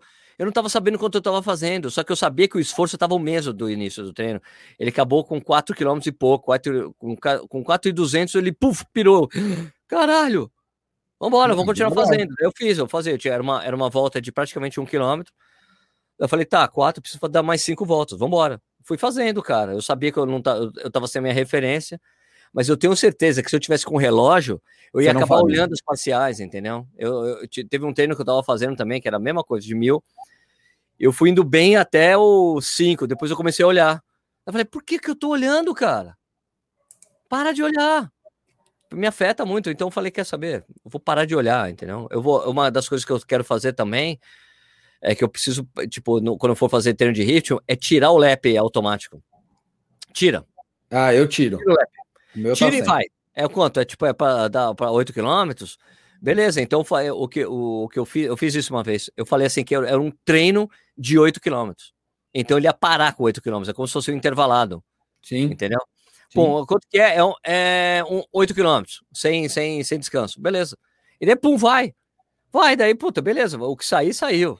Entendeu? Não vou ficar olhando. Ah, daí você pode, eu posso olhar, de repente, pô, tô numa. tô no ritmo X, beleza, beleza, então vamos continuar, porque eu não sei, não sei a quanto tá virando, não vai ter a passagem de quilômetro, entendeu? Eu, eu gosto muito da, da relação com a frequência, assim, ó, mas eu vou te falar como eu uso. Eu uso para dois. Primeiro, assim, eu tenho uma facilidade porque minha frequência é alta. A minha frequência cardíaca é super alta. É, é muito ah. alta. Se eu corro, por exemplo, a minha maratona, a minha melhor prova é média de 173, para você ter uma ideia, de média, prova inteira. Então é uma ah. frequência alta. Se você pegar os, os, maratonistas todos aí, a maioria tem frequência mais baixa. A minha tá. frequência é mais alta. Eu trabalho numa rotação maior.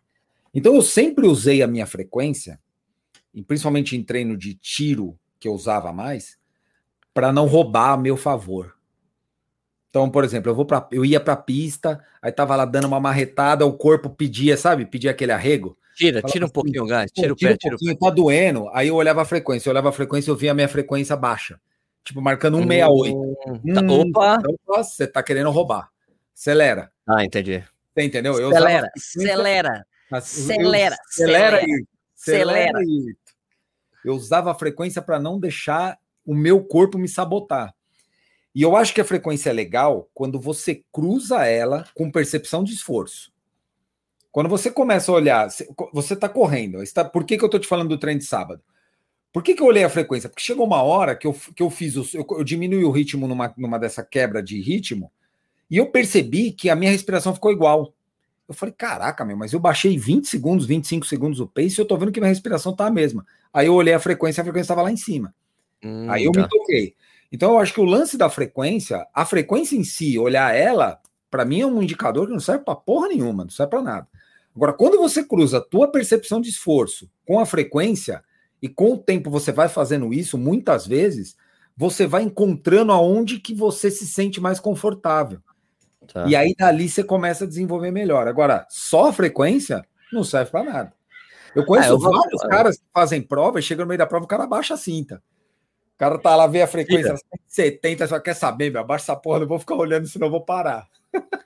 É, ó, tem uma história famosa do, do Luiz Felipe Dávila, que foi meu primeiro incentivador. O cara tinha, quando, quando eu comecei a correr, ele já tinha corrido duas vezes a maratona de Nova York. Ele era o dono da editora que eu trabalhava na época, né? Legal. E eu falei que eu tava usando frequencímetro e tal, ele, ele, Serginho, para de usar isso aí, cara. Eu lá em Nova York, quando fui correr minha primeira maratona, eu tava nervoso pra cacete. Liguei o relógio, olhei assim, 160. Uma porra Antes baixa. de largar, ele pegou tiro. Ele falou: tirei a cinta e joguei fora. Tirei a cinta e joguei fora. Isso aí isso vai me fuder. Então eu não quero essa porra nenhum. Ele falou: não usa na prova. Ele falou: não usa na prova, Sérgio. Ele falou: não usa na prova. Pode usar para treinar, mas não usa na prova porque vai te atrapalhar. Sabe o que eu então, acho legal na prova? Você usar sem, sem, sem, não deixa o campo escondido, é. Deixa olhar sem ver. É, pra você olhar sem ver. Só olha no final. Só, só é o que eu faço, dia. é o que eu faço. É bem que é, é, o que eu faço hoje. Tipo, eu fico. eu fico vendo se, se o esforço que eu fiz no treino é compatível com o que eu deveria fazer, isso, entendeu? É isso. Então, eu tenho usado isso muito como, como minha baliza hoje. É isso aí. E, por exemplo, o treino de hoje, eu sabia que estava tranquilo, eu sabia que eu ia conseguir fazer o treino hoje, porque eu tava. Eu saí tranquilo, no ritmo bom, assim, porque puta, tem muita subida, cara. E daí esse, esse treino que eu fiz hoje lá, que, eu não fiz ele, eu não fiz o treino completo, que é, né, mas é, quem conhece o quem conhece a, a, torre aqui em Jundiaí, eu fiz até a, a, a, subida da torre, que é o que, que você vira direito, você vai em frente, que é outro caminho, que você dá, faz a, volta, o caminho que o pessoal chama que é a volta que o pessoal dá lá na, na serra. Mas eu fui ali, cheguei ali falei, bom, tá, e, e quando você chega ali, eu vou, bom, vou voltar. Quando você começa a voltar, você fala, eu não acredito que eu subi isso daqui quando você está descendo. Cara, eu subi isso aqui, velho. Quantos Nossa, quilômetros está subindo? Também. Ah, quer ver? É, puta, não sei se. É porque o, o, Polar ele tem essa, essa metragem. Quer ver? Eu vou abrir aqui o meu Chorus. Mas eu tenho. Eu não sei se ele tem exatamente essa meta que você está pedindo. Deixa eu ver. É, mas mais ou menos. Fala mais ou menos aí. Só para a gente ter uma ideia. Peraí. Você sabe que é, outra coisa. Não tem isso, mas assim, foram, foi 388 de, de, de ganho de altimetria, cara. Cara, deve ah. ser uma subidinha chata, hein, velho? Ah, tem umas subidas, meu, tipo, tem, tem umas paredes, né? Eu, eu fiquei feliz que eu subi tudo, entendeu? Eu até falei pro Acerola, cara, tudo bem que eu não fiz o treino inteiro, mas eu subi tudo até lá. E para mim foi uma, foi uma, uma vitória pessoal mesmo, porque em setembro do ano passado eu chamei uns caras para fazer isso aqui e eu quebrei no meio, assim, comecei a andar. Falei, cara, e, e tava muito difícil para mim. E hoje, quando eu fui, tava, tava, não é que tava fácil, mas eu subi tudo. E, e, e é o seguinte, lá tem muitos ciclistas, é tradicional de ciclismo, esse de ciclista, de, de, de, pessoal de, de mountain, é muito tradicional, desde os anos 80 o pessoal faz esse caminho. Aí. É... E quando eu peguei sub... as primeiras subidas, eu chegava e ficava passando dois caras de bike. E depois chegava no plano, uma descidinha, os caras me passavam. Daí chegava na subida de novo, eu passava, eu passei esses caras de bike umas três, quatro vezes na é. subida, porque era muito difícil. E, e não eram os, e também, eu vou dizer, não, era, não eram gordinhos, eram os caras que estavam ali. Tipo, se fosse mais cedo, era impossível, porque tem uns caras que pedalam de verdade lá. Né? Tem uns caras que. Tem, quem vai muito cedo, os caras de bike, que vai muito cedo, é cara que tá treinando.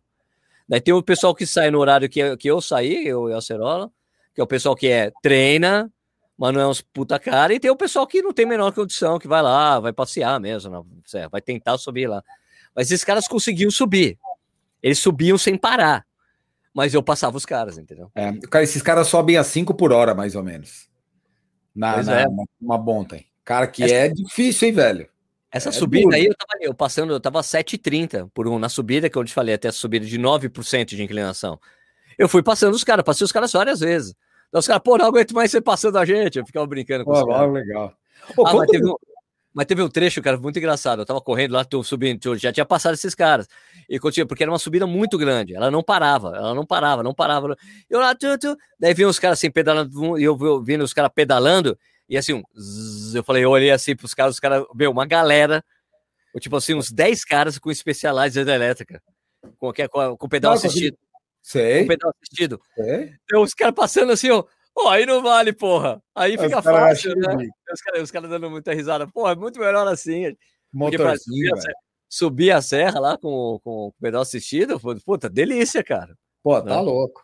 Mas os caras ali, e depois eu, depois eu parei, né? Parei ali para falei para descer, começar a descer. Passou os caras que, que eu passei eles várias vezes.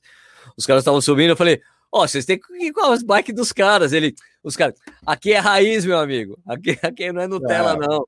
Os caras chamam Nossa. os caras de bicicleta elétrica de Nutella, né?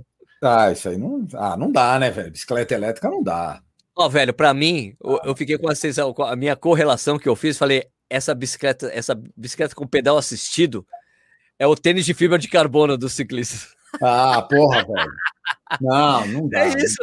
É isso, cara. É um, tem uma ajuda extra lá, mano. Não, mas é muita ajuda, cara. Não dá, é não. Não pode. Pelo amor de Deus. Você sabe que um tempo atrás, alguns anos. Mas, assim, assim mas o cara tem que pedalar de qualquer jeito. É que tem, fica muito mais fácil pedalar. É. Por, isso que eu, por isso que eu falo que é o, é o, é o pedal, de, é, é a fibra de carbono. Você tem que correr com o tênis para correr rápido. É. Você tem que correr de qualquer maneira. Mas não é que o tênis faz você correr mais rápido. Mas é que, a, é que a ajuda é maior, cara. Puta, não tem jeito. Não dá para comparar, a analogia não é válida. Não, não, a analogia é válido, mas, é, mas a ajuda é maior. Você sabe que há um tempo atrás, mesmo no, nos, nos, nas grandes ligas aí de ciclismo tal, tal, tal, teve uma época que tinha um bafafá desse aí que, que eles queriam saber, eles iam fazer, eles iam pesquisar se no, no tubo da bike dos ciclistas tinha gente com estudando para colocar motor dentro, escondido, claro. Sim. É, que esse motor gerava gerava né? pegaram um cara, não isso, pegaram? gerava acho que 4, 5 watts a mais de potência. Cara, 4 watts, não é, é entre aspas, não é, é nada, não é muito, mas, é, mas ajuda, né? Mas no nível profissional, puta que eu pariu, Porra. um cara com 4 watts a mais numa, numa subida, ele atropela meio mundo. Aliás, por falar em ciclismo, é, mas mesmo não falando de ciclismo, eu, tô, eu, eu falei já aqui né, no podcast que eu fico escutando audiobooks, né? Sim. O audiobooks que eu, o audiobooks, o audiobook que eu estou escutando é do Matt Fitzgerald. Né? O Matt Fitzgerald já escreveu vários livros de treinamento de corrida, de maratona e tudo mais. E é um livro chamado é, o quanto o, o quanto você realmente quer isso, né? Tipo, em inglês é How Bad, How Bad Do You Want It? Porra, belo eu Achei, eu achei que o livro era sobre estratégias para você usar. É, tipo, ele falando de estratégias de mentais para você como você fazer coisa, como você fazer isso, como você fazer aquilo, é, tipo, como tentar melhorar sua. Cara, o livro é todo em histórias de atletas de elite que tiveram, que usaram algumas coisas para poder melhorar a performance, baseados tipo de tipo de o que, que eles fizeram para conseguir chegar na excelência. É muito bacana. Mas Ele é, é são coisas, são coisas físicas ou são, são coisas mentais ou são coisas assim do tem treinamento? Coisas mentais, tem coisas mentais, tem, tem coisas mentais e tem coisas tipo é, o efeito de dar a volta por cima. Então, eu tô te falando isso porque ele fala do Cadel Evans. Ah, né? legal, do australiano. É, do Cadel Evans que ganhou uma vez o Tour de France, tipo, no, no, no ganhou uma vez, depois ele ficou vários anos para ganhar de novo, ganhou oito ah, anos depois ele foi é ganhar, né? E, e ele fala de uma situação que o cara viveu, de, tipo, de, de, tipo, que ele tava indo super bem, só que daí aconteceu uma merda. Ele caiu da bicicleta, ele chegou no final da, da etapa, ele abraçou um cara que tava junto com ele e começou a chorar. Pra cacete, os caras nunca tinham visto isso acontecer. É, todas as câmeras, daí ele fala, daí começa a explicar toda a história dele, tudo que aconteceu de errado, e o que, que ele teve que o que, que ele teve que mudar na bike, tipo assim, o que, que ele teve que mudar na bike de, na, no, do jeito que ele pedalava, porque ele, ele é um cara que veio de mountain, né? De mountain bike, tanto que os caras falavam que o jeito dele escalar, de escalada dele era de, monta, de, de, de mountain bike e tal, de, de técnica, né? E o que, que ele teve que fazer e de como é que ele teve que mudar o pensamento dele para poder ganhar a prova de novo, chegar a ganhar novamente, é demais. Ele fala disso, ele fala de, de um de um pai. Depois vou, é, é legal que ele fica falando de várias coisas. E depois você vai assistir as provas. Eu, eu fico interessado. Caraca, ele fala de dois caras, de dois remadores eh, neozelandeses. Pô, que bacana, hein, velho? Que, tipo, que eram dois caras que eram pequenos. Olha só, os caras eram baixos. Um cara, tipo, é, os dois eram caras assim, tipo, super promissores, só que eles eram muito baixos e ninguém queria remar com os caras. Porque não, não dava certo, porque um cara era muito maior que o outro, daí não dá certo, não combinava. O ritmo de, o é. ritmo de engraçado. os caras começaram, daí os caras começaram, mais ou menos a mesma estatura, começaram a treinar junto, começaram a ganhar tudo ganhar tudo, assim, e tipo, daí eu falo, não, tá bom, vai, vamos abrir uma exceção, daí os caras conseguiram, daí colocar, não, tá bom, vocês vão ter no time, no time olímpico de, é, para as Olimpíadas, Olimpíadas de Londres. Assim que nomearam os caras, começou a dar tudo errado, cara. Começaram a perder todas as competições que eles entravam. Os caras da federação falaram, meu, a gente tá, puta, cara, a gente escolheu errado, os caras não estão dando nada, os caras estavam indo muito mal, o treinador decidiu trocar a posição dos caras, né? Que animal. e é double sculls, né? Tipo, é aquele remo duplo, é remo Sei. duplo, sabe? E, tipo, que é um por cima, outro lá, sabe? Tipo, dois caras, cara. E, meu, e daí tava tudo dando errado, o treinador, meu, não sei o que tá acontecendo, e blá, blá, blá. E daí os caras foram ver, velho, tinha um, um o, o barco dos caras lá, o Skiff tava com, tava com um amassado, Caraca, tava com a é, hidrodinâmica aquele, ferrada. É, aquele amassado fez os caras perderem todas as competições anteriores, cara. Puta antes dos, dos Jogos Olímpicos. Daí, o que aconteceu foi que, tipo, eles acertaram aquilo, na, na competição seguinte eles foram segundo colocados. Ele, pronto, tá resolvido essa porra. Daí os caras foram lá e ganharam, velho. Assim, e é do caralho, essa competição, cara, e essa, o que, ficou, é, esses dois, eles ficaram muito conhecidos porque assim, eles porque assim, os caras, eles, eles tiveram que adaptar o jeito de um do outro remar, né? E a característica dos caras, sabe o que é? Era assim, era 2 mil metros, né? Era a prova de 2 mil. Duro, hein? a característica da prova dos caras, eles, eles começavam atrás de todo mundo. Eles ficavam para trás e quando faltava tipo 500 metros, eles passavam todo mundo, cara, e ganhavam a prova. Cara, imagina, velho. A força e, que o cara não faz. Mano, e eu fui assistir essa prova, velho. Essa do, da final olímpica, do, do Remo Double Skulls aí, tipo que eles chamam, né? É... E, cara, é sensacional, porque o cara narrou a prova inteira para mim no livro.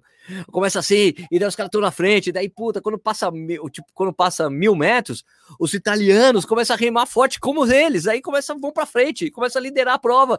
E daí os caras, pô, daí, e, tipo, tem um dos caras, um dos remadores, os caras não olha pros lados.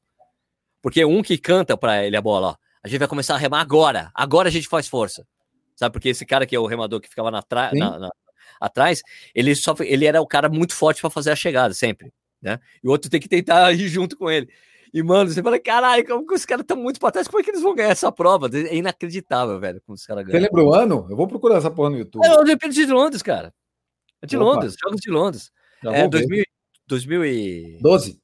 12, né? 2012, 12, 2012. Double Skulls, cara, é sensacional essa chegada. Ele narra várias coisas, ele fala do, fala do, do Cadel Evans, e ele fala também daquele americano que foi o cara que foi bicampeão da, do Tour de France antes do Lance Armstrong.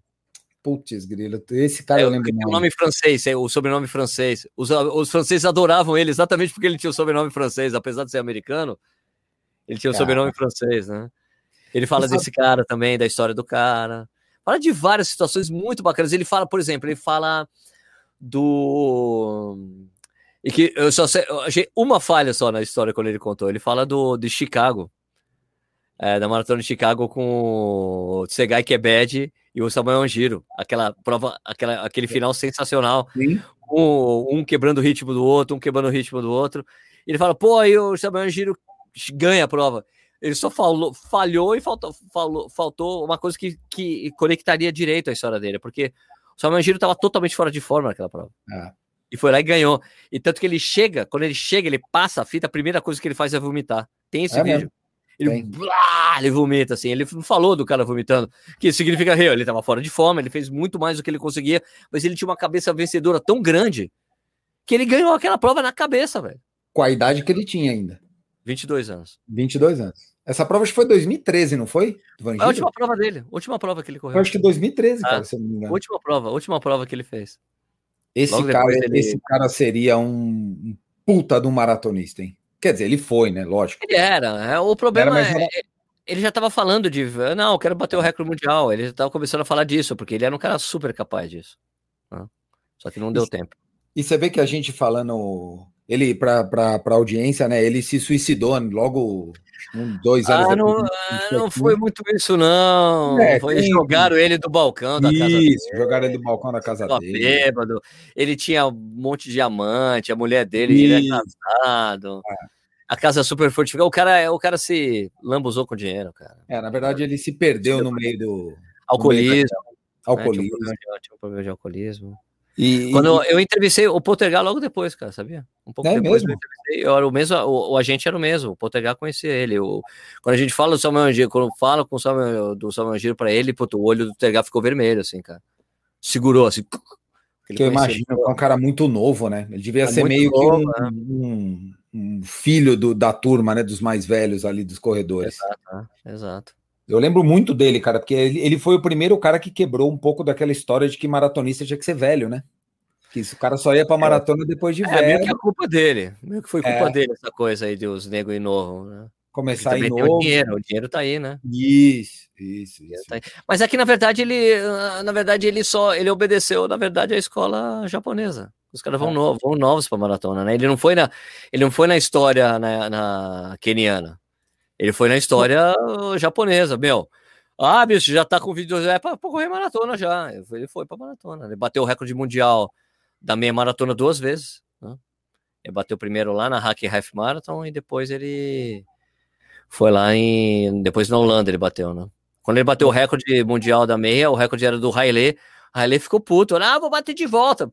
Falou. Esquece, não, bateu de novo e depois foi lá né? O, o, o Zecenay Tadesse bateu umas três vezes o recorde mundial da meia. E foi, foi campeão olímpico numa das maratonas olímpicas mais difíceis da história, é, né? Um calor é, infernal, uma poluição do uma poluição tremenda E ele, aquela prova que o Marilson mesmo disse que, que ele não conseguiu correr, é que ele nem. Ele falou que ele nem achava que tinha sido a pior, porque ele nem conseguiu correr de é, tão duro que a prova foi. Então, ah, a prova muito difícil mesmo. Foi muito difícil. Não, eu quero incrível. Ah, essas coisas assim, ó, como, como esses paradigmas às vezes têm que ser quebrados para a turma, para o pessoal acreditar, né? E aí é um pouco do que você está falando do livro do cara, quando a gente enxerga, quando a gente enxerga algo como viável, a chance desse negócio acontecer, ela melhora muito, né? Ela começa a se aproximar. Será que com, com, com essas dificuldades que vão ter em Tóquio, pelo, pelo problema logístico, Covid, chegar antes, aquele papo todo, será que isso deixa os japoneses mais fortes para a maratona local, para a maratona da Olimpíada? Acho que não é só eles não, viu, Stuque? A gente está vendo aí é, o pessoal fazendo uns puta resultado, né, em provas, em meetings e tudo aí, né? Então acho que, assim, como as pessoas estão competindo menos, elas estão é. chegando muito mais inteiras para as competições, né? Porque antes tinha o circuito, os caras competiam muito, né? Então as pessoas estão competindo menos, é, foi um dos fatores que a gente, que a gente falou dos japoneses, né?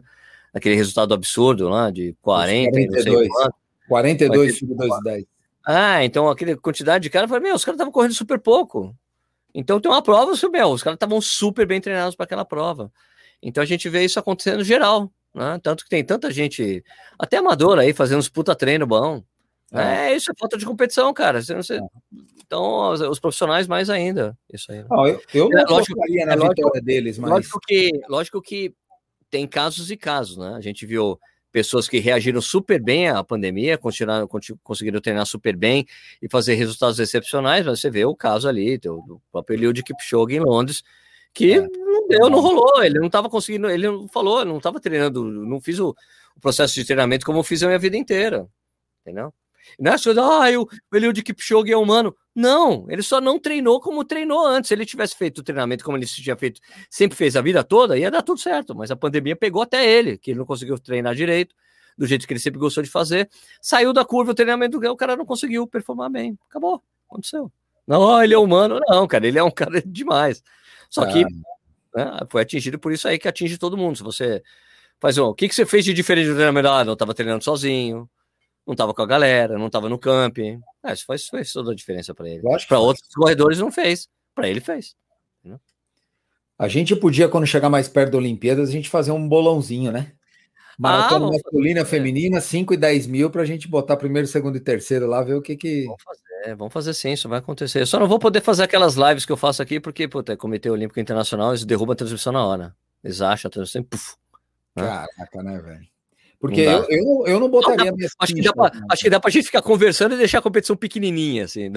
É. Eu, eu, eu, se eu tivesse que apostar, eu não apostaria num Japa ganhando a maratona, mas eu não duvido num Japa nos. Medalhar. é, eu não duvido. Vamos, vamos fazer o verbo, né? Eu medalhar. Acho que japonês, eu acho que, o Japão, acho que a, a, possibilidade de um japonês medalhar é muito grande. Eu Até também. porque porque isso sempre acontece na maioria dos lugares, né, no mundo onde, é. quando rola as Olimpíadas, os atletas locais acabam sempre é, fazendo, tendo uma performance sensacional. Foi assim na China, lembra? Com, com absurdo. Sim. Não, e eu acho, né, ou seja, tanto que, um tanto, que, tanto que os americanos mudaram até o quadro de medalhas por causa disso, lembra? Deu uma polêmica na época. Quem não estava quem não tava acompanhando a, isso na, no que no, nos Jogos de, de Pequim, o... Porque é o seguinte, ó, quadro de medalha, quem lidera é quem tem mais medalha. Não importa se a medalha é, é de ouro, de prata ou de bronze. Isso sempre, todos os jogos foram assim. Porque, inclusive, quem estava em primeiro, em geral, era o quem tinha mais medalha de ouro mesmo, estava lá liderando o quadro de medalha. Nos Jogos de Pequim, foi a primeira vez na história que o país que ficou em primeiro em número de medalhas não era o líder em medalhas de ouro o líder em medalha de ouro eram os americanos. Só quem tinha mais medalha era a China. Então eles mudaram o critério para deixar os Estados Unidos frente. Eu lembro assim. disso. Falei, cara, que ridículo. Que ridículo. Eu, eu, era, falei, meu, como é que pode? Os caras têm muito mais medalha. Tem lá 20 medalhas a mais, mas é o segundo colocado porque que conta, o peso da medalha de ouro é maior. É, mas foi um negócio impressionante, hein, velho? Que tinha de chinês em todas as modalidades. Né? Puta tudo. Os caras fizeram o plano, né, velho? Quando você ganha, quando você pega lá a Olimpíada, você tem oito anos. Aí os caras. Ah, é? Vamos, uma peneira gigante lá, não, não tem quase. Cara, tem poucos habitantes lá também, né? É impressionante. É, lá, lá é o típico do lugar que você fizer uma peneira, sai de tudo, né? Tudo, tudo. Sai tudo. de tudo. Tudo para qualquer especialidade você consegue tirar. De um bi, um bi pouco, né? Que um bi. Um bi já foi faz tempo. E você vê, porque tem uns chinês, tem chinês de, de coxa grossa, chinês e chinesa é. de perna de coxa chinês grossa. grandão, de... chinês baixinho. É. De perna grossa tem os, os esqueléticos que correm bem, que corre, faz, tem tudo. Né? Os caras têm tudo, qualquer, tem todos os biotipos lá é. na China. É porque Lembrei. tem umas regiões, porque é muito grande, tem várias regiões, então você tem tudo quanto é tipo de gente. Né? Lembrei o nome do, do, do americano que você estava querendo falar, Greg ah. LeMond. Greg LeMond, é isso. E os é. franceses adoravam ele exatamente é porque, ah, ele tem sangue francês, porque tem o nome francês, é. então isso fazia uma ele puta ganhou, diferença. acho que na década de 90, no comecinho da década de 90. O, o, parece que o último título do Le Monde foi antes da mudança fodida que teve de bicicleta, de, de uma série Sim. de tecnologias.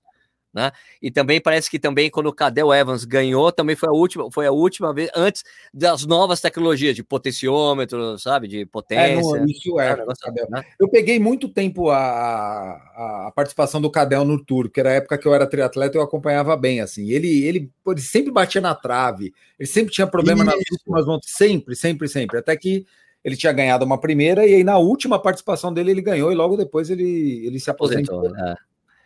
É porque a primeira, a primeira que ele ganhou, ele ganhou no, ele ganhou no no time trial. É, é, ele no, era muito forte no contra-relógio. Contra ele ganhou no contra-relógio. Ele tipo, ele foi tirando o tempo do, do, Ele fez a mesma coisa no segundo título, né? Ele foi tirando o tempo dos caras. Hum. Ah, não, não, o segundo não. A primeira não, foi isso. Antes, no primeiro. O segundo ele ganhou, ele ganhou nas escaladas, né? Ele começou a ganhar, tirar Sim. o tempo dos caras eh, subindo. Os caras não conseguiam ir atrás dele e tal. Mas na primeira ele ganhou isso. Ele tirou lá no Cara, para quem não viu, para quem não acompanha, você acompanha Sérgio Tour? Eu acho demais, cara, adoro. É muito legal, cara. É, eu acho uma, é, bonito, é bonito demais, eu acho muito é bonito as tomadas, assim, as tomadas de bicicleta, a paixão, a paixão dos fãs, que até atrapalha os caras nas subidas, né? Porra, se você olhar as últimas, a última semana. Que porrada, eu já vi o ciclista dando porrada. Porra, caras, puta, tem, tem inúmeros casos. Teve um caso recente aqui que o Chris Froome era um cara. O Chris Froome foi o último grande ganhador aí, que ganhou mais, ganhou algumas etapas seguidas, algumas, algumas edições seguidas. Aí teve uma suspeita de doping nele. A última participação dele, que eu acho que. A última não, há dois anos atrás, porra, ele subiu os caras cuspiam nele torcida, porque ele, primeiro, ele é inglês, né? Tava lá na França, e outra, porque ele tinha essa suspeita, essa suspeita de caso de doping. Ele tinha cara cuspindo, torcedor cuspindo no cara. Então é um esporte muito visceral pro europeu, é, né? O, os caras torcem... os, caras cuspiam no Armstrong também, porque ele também, era muito arrogante, né? Também. Era arrogante pra cacete. Porra, aí você vê aquela, aquela, aquelas etapas as mais tradicionais, quando pega o cu de Tourmalet, ou, as, ou qualquer outra lá, o Mont Ventoux, e aí chega um determinado momento que a câmera pega de baixo assim, você fala, cara, como é que o cara vai passar de tanta gente que tem na montanha? Tem 40, Impressionante. Aí Agora é eles têm reforçado a segurança hoje em dia. Eles é. reforçaram a segurança hoje em dia. Tem uns pontos mais chaves que eles colocam polícia para tirar o pessoal. Isso, né? isso, isso. É e para tá... quem não viu, para quem não viu e tiver curiosidade, vejam as, os últimos dois dias, ou a última etapa do Tour de France dessa da edição 2020. Que foi, foi demais. O cara, ganhou na, o cara ganhou na última etapa, ganhou na última etapa, né? O cara ganhou na, o que era o mais novo, né? Era um, ele era um camisa branca, um atleta, uma, um atleta tipo um, um, iniciante, um iniciante não. Um calouro, um, tipo calouro. Um calouro que ele ganhou no último contra-relógio, com uma atuação assim. Apocar lá, Pepocar lá, como é que é o nome? Pepe, Pepe, é, puta, como é o nome dele, caraca? Peraí que eu vou descobrir, eu vou lembrar o nome dele aqui. Pogacar. Pogacha. E eu achei. O, o, que eu, eu gosto de acompanhar também, eu estava acompanhando. E o que eu achei mais legal, que é uma coisa que é raro, raríssimo ver no, no, no tour, você não vê isso acontecer. Foi a primeira, para mim, acho que foi a primeira vez que eu vi. Quando saiu o título dele, quando ele falou que ele ganhou, porque o cara não conseguiu tirar, cortar, ganhar o tempo dele, o cara foi lá abraçar ele. É, foi isso mesmo. Que era um cara do mesmo país dele, né? Eles são. Eles é, são, tipo, é. Eles são é, é, são o cara foi lá abraçar ele. Abraçar ele. Né? Abraçar ele, tipo, meu, parabéns, cara, sabe? Tipo, o cara tá ele... decepcionadíssimo, mas eu achei muito legal isso. O cara fala, bicho, é, isso foi, foi tipo aquela coisa de esporte de cavaleiros, né? sportsmanship é. que o cara fala em inglês, né? Porque, na verdade, quando eles chegaram para a última etapa, se eu não me engano, puta, eu preciso lembrar o nome do, do, de quem era o primeiro. Mas o Pogacar já estava, acho que um minuto atrás no contrarrelógio. E o cara era o favorito do contrarrelógio. E ele usou uma estratégia diferente de bike no final. Se eu não me engano, ele foi um dos caras que trocou a bike no meio da prova, porque a prova era um contrarrelógio plano e num determinado momento de uma subida. Sai da e bike e pega outra. Sai da bike e pega outra. E, e ele usou uma, uma técnica diferente. Ele, ele, ele foi um dos caras que, que não usou a troca, se eu não me engano, ou usou a troca o Pogacar. E ele tirou a diferença de um minuto do cara na, na última, que era um negócio que todo mundo tratava como impossível. Já ah, tava rolar, já, vai, já acabou a prova. Então é uma etapa assim, ó, dá para assistir um resumo da, da ESPN, aquela, um resuminho de meia hora. Assiste no YouTube que é legal demais, cara. É muito eu legal. Acho muito bonito. Eu adoro acompanhar, porque eu acho muito bonito, cara. Aliás, eu também, é... um dos, um das coisas que eu, quando eu comecei a correr na esteira, que eu comecei a ver, eu fiquei acompanhando a, o, o documentário da Netflix com o pessoal da Movistar. Ah, que, que é o que da época que, que tá o Quintana, né? Tá o Nário Quintana, tudo. É. é, o Nário Quintana, quando ele é meio. É, os, tipo. É, tipo, tipo ele, o Nário Quintana tá, quer sair, né? Porque ele quer ser o líder, né? Ele não tem dois. Tem, não, o Alberto Contador. Era o contador, não, Isso. não é contador, é não. o contador. É o outro espanhol, qual é o nome? O cara que era campeão mundial. Tava na o... equipe. O espanhol, campeão mundial. Valverde. O Valverde, é. O Valverde tá, tipo, o Valverde era o experiente que tava na equipe, ele não tava 100% e tal. E o que e, tem pô, de ciclista, hein? Colombiano. Puta Dá, que pariu. Tem uns, é uma tradição tem... fodida, né? Muito, muito. Bastante ciclista colombiano. O campeão de 2019 foi um colombiano, né? Aquele Ergan Bernal. É, o Bernal. O então, Nairo é... algumas vezes. Isso. É, tem, é porque também é a coisa, a tradição de é que, na verdade, os colombianos são tipo os quenianos, né? Porque eles moram em altitude, né? É, Treinam em é altitude. Desde moleque, é, o Bernal viu, o Bernal falando, ah, eu, putz, meu pai tinha uma bicicleta tosca lá. Eu pegava e ficava andando o dia inteiro com aquela bicicleta. Né? É o cara foi legal. criando base lá, né? E outra prova que é muito legal, que eu acho que é tão bonita quanto o Tour, mas o Tour tem mais fama, até por ser uma prova mais televisiva, que é o Giro, o Giro de Itália. Giro de Itália, é super tradicional também porque o giro pega climas completamente diferentes. Tem prova do giro com neve. Isso é muito Uau. louco. Puta, você imagina o cara pedalando nevando, com lama. É um negócio de maluco o clima na época do giro. Os caras estavam me dizendo ali que, tipo, uh, só pra, tipo, tudo bem, que a gente tá falando uma coisa que não é de corrida, né? O corredor é. sem filtro, a gente falando Mas é de esporte, né? Mas o, o, o, que o, o, o que o. Mesmo que você, sabe, todo mundo conhece, já ouviu falar no Tour de France. Mas o que já me disseram é que, tipo, o Tour de France é o equivalente de você praticamente correr uma maratona todos os dias, né? São, os caras são muito, muito, muito fortes, muito, é, é um, um atleticismo fodido, né? É mais ou menos isso, né? Isso, ah, cara, ah, é, Sérgio, porque você pega, são 3.500 quilômetros divididos em três semanas, são 21 dias, dessas três semanas tem duas folgas, se eu não me engano, então são 19 dias. Divide aí 3.500 por 19, você vai ver que dá 200 e tantos quilômetros por dia mais ou menos, né? Vai dar 180 km por dia, 190. Só que o problema não é esse, né, cara? O cara pedalar 180, 200 por dia, beleza. Agora, pedala com a altimetria que eles pedalam lá. Altimetria e com a força que eles fazem, né? Isso é louco, cara. Isso é louco. Eu lembro na época que eu pedalava, né? Na época do triatlo, pô, você faz um pedal de 150 km, no outro dia você tá com a perna esbagaçada. Os caras pedalam 150 km 20 dias seguidos. Você tá fazendo de novo, né? É, é por isso que também o ciclismo é muito envolvido com doping, né? Tem muita... É, e essa é a parte triste do esporte, né? Porque é um esporte muito bonito, é um esporte de uma tradição muito grande, principalmente na Europa, né? Os países, os países, as pessoas torcem pelas equipes, torcem pelos muito, atletas, tal, tal, muito. muito. Tem um respeito muito grande da, da população para com o ciclista, mas, mas tem muito caso de doping, né, cara? É um negócio impressionante a quantidade. Até porque eu acho, e se tem ciclista que ouvindo a gente, não me leve a mal com o que eu vou falar. É, ele é o esporte mais burro dentre os três, né? Dentre a natação, a corrida e o ciclismo. Ele é um esporte que demanda menos técnica. Ele é um esporte que demanda muito mais força, muito mais. Tudo bem, tem a habilidade do cara puxar, empurrar pedal, estratégia, tem o controle da bike, é hiper estratégico, uma prova muito de equipe. Se você assistir um tour inteiro, você consegue entender onde que o gregário leva o, o é, capitão. O gregário, o, o gregário. É, o gregário é, um, é, um, é a turma mais nova da equipe, os caras mais, mais. O volante, né? O médio volante da equipe, que é o cara que carrega o piano. Então, ele normalmente ele leva os capitães e os líderes da equipe na roda, protegendo os caras do vento até a hora da subida, onde ele não aguenta mais, ele bota a bike de lado e o cara segue o jogo.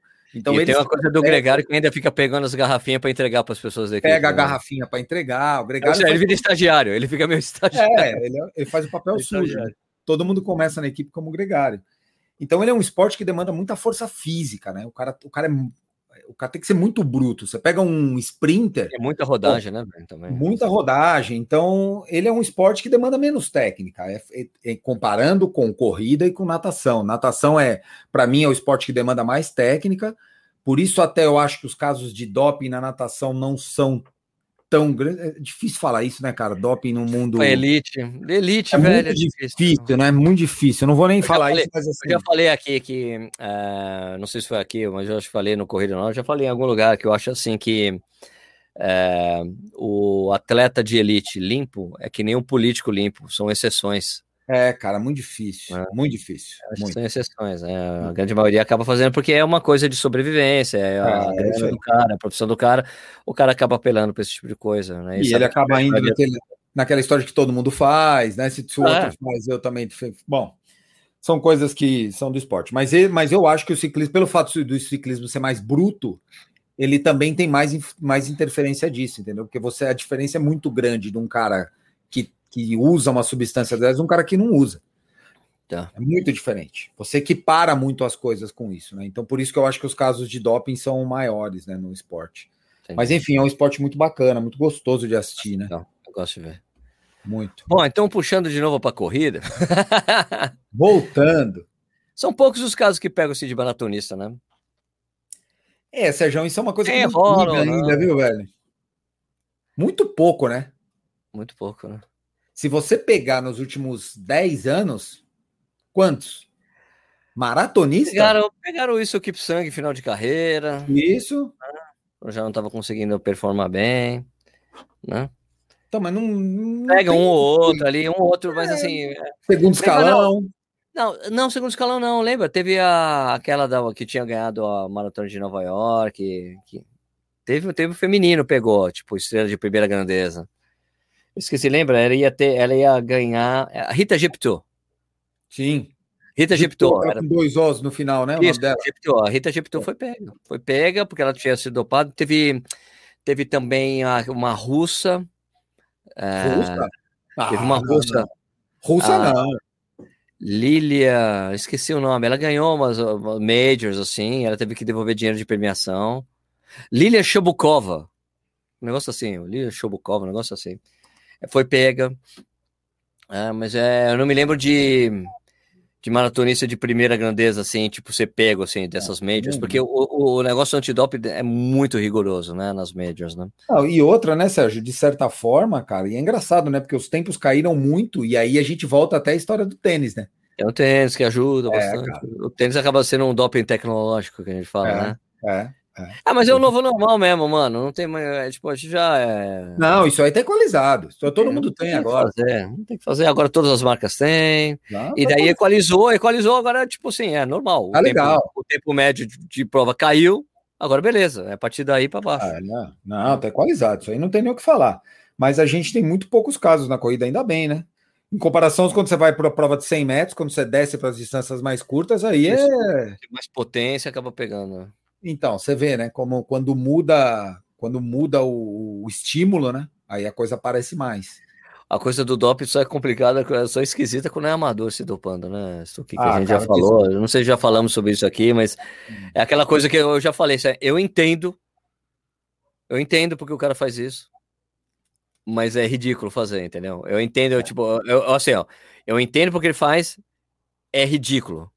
Porque assim, é a mesma coisa. Eu entendo. Por que, que eu falo que eu entendo? Eu entendo porque é a mesma coisa do cara da academia de bairro que toma bomba para ser o grandão da academia. O cara, o amador que se dopa, é o cara que quer mostrar para os outros que ele tá correndo rápido, como ele é foda, como ele corre rápido. Olha só, e no Instagram tal, porque ele quer se mostrar para academia dele, entendeu? É isso. Quer mostrar para os pares, olha como eu sou foda tomando, tomando os negócios para correr rápido. Mesma coisa as meninas que fazem isso também, entendeu? Ó, eu te entendo, eu entendo o que você ridículo. fala, mas eu não entendo. Mas é, não é, igual o cara não ganha dinheiro com isso, a gente já falou né, daquele, daquele quando começaram, porque isso era um caso, tipo, tem, tem na corrida, a gente sabe o que acontece na corrida, mas também estava rolando no mundo do Iron Man, né? Tanto que teve aquele o primeiro o Ironman aqui que foi rolar em Floripa, que no congresso técnico, ó, a partir desse ano a gente vai é, fazer exame antidoping nos amadores, porque dá vaga para Kona, né? Uhum. Vai fazer antidoping. Daí, misteriosamente, um monte de gente caiu na bicicleta, muita gente abandonou a prova. Né? não doente.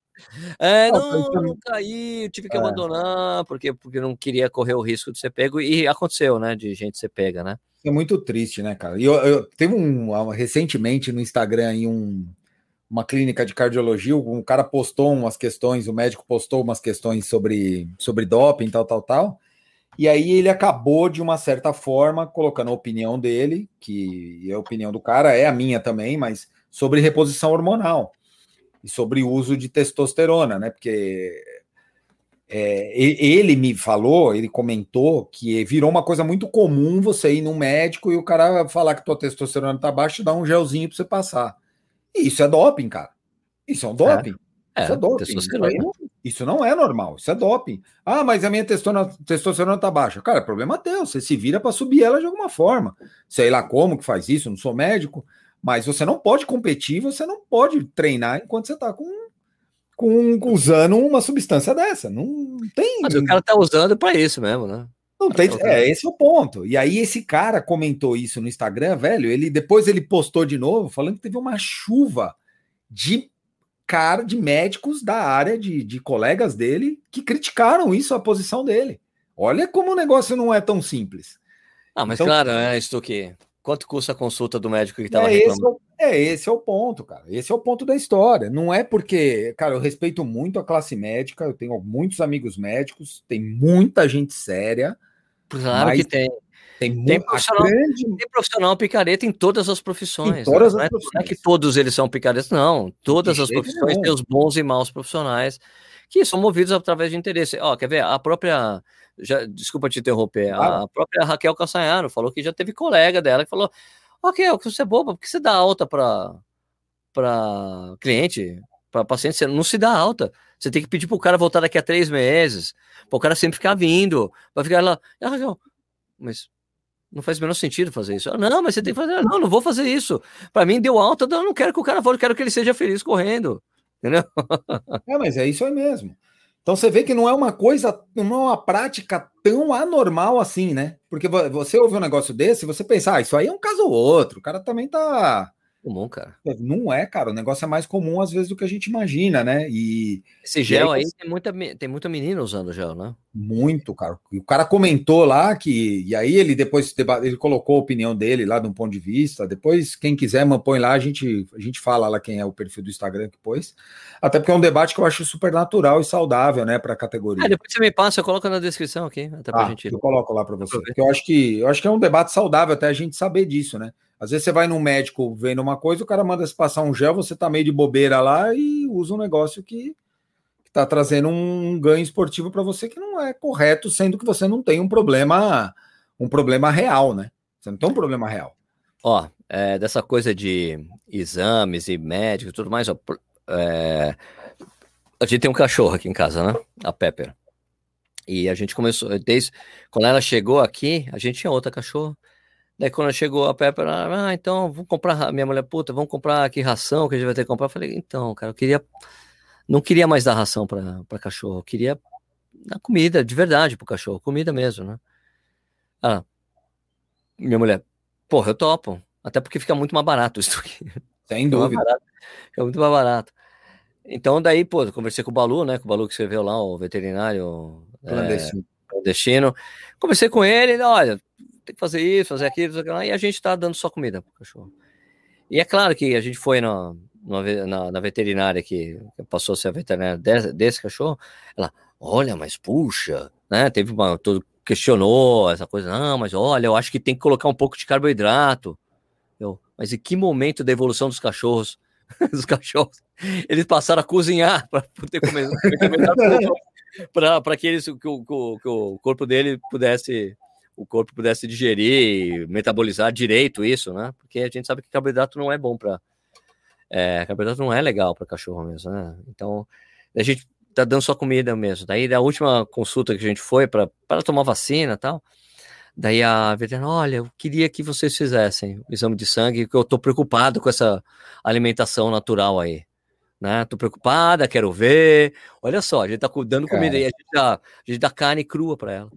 Devia ela, ser o contrário, né, cara? A gente carne crua para ela, ela destrói, velho. Ela ama. Porque é muito natural pro cachorro comer aquilo.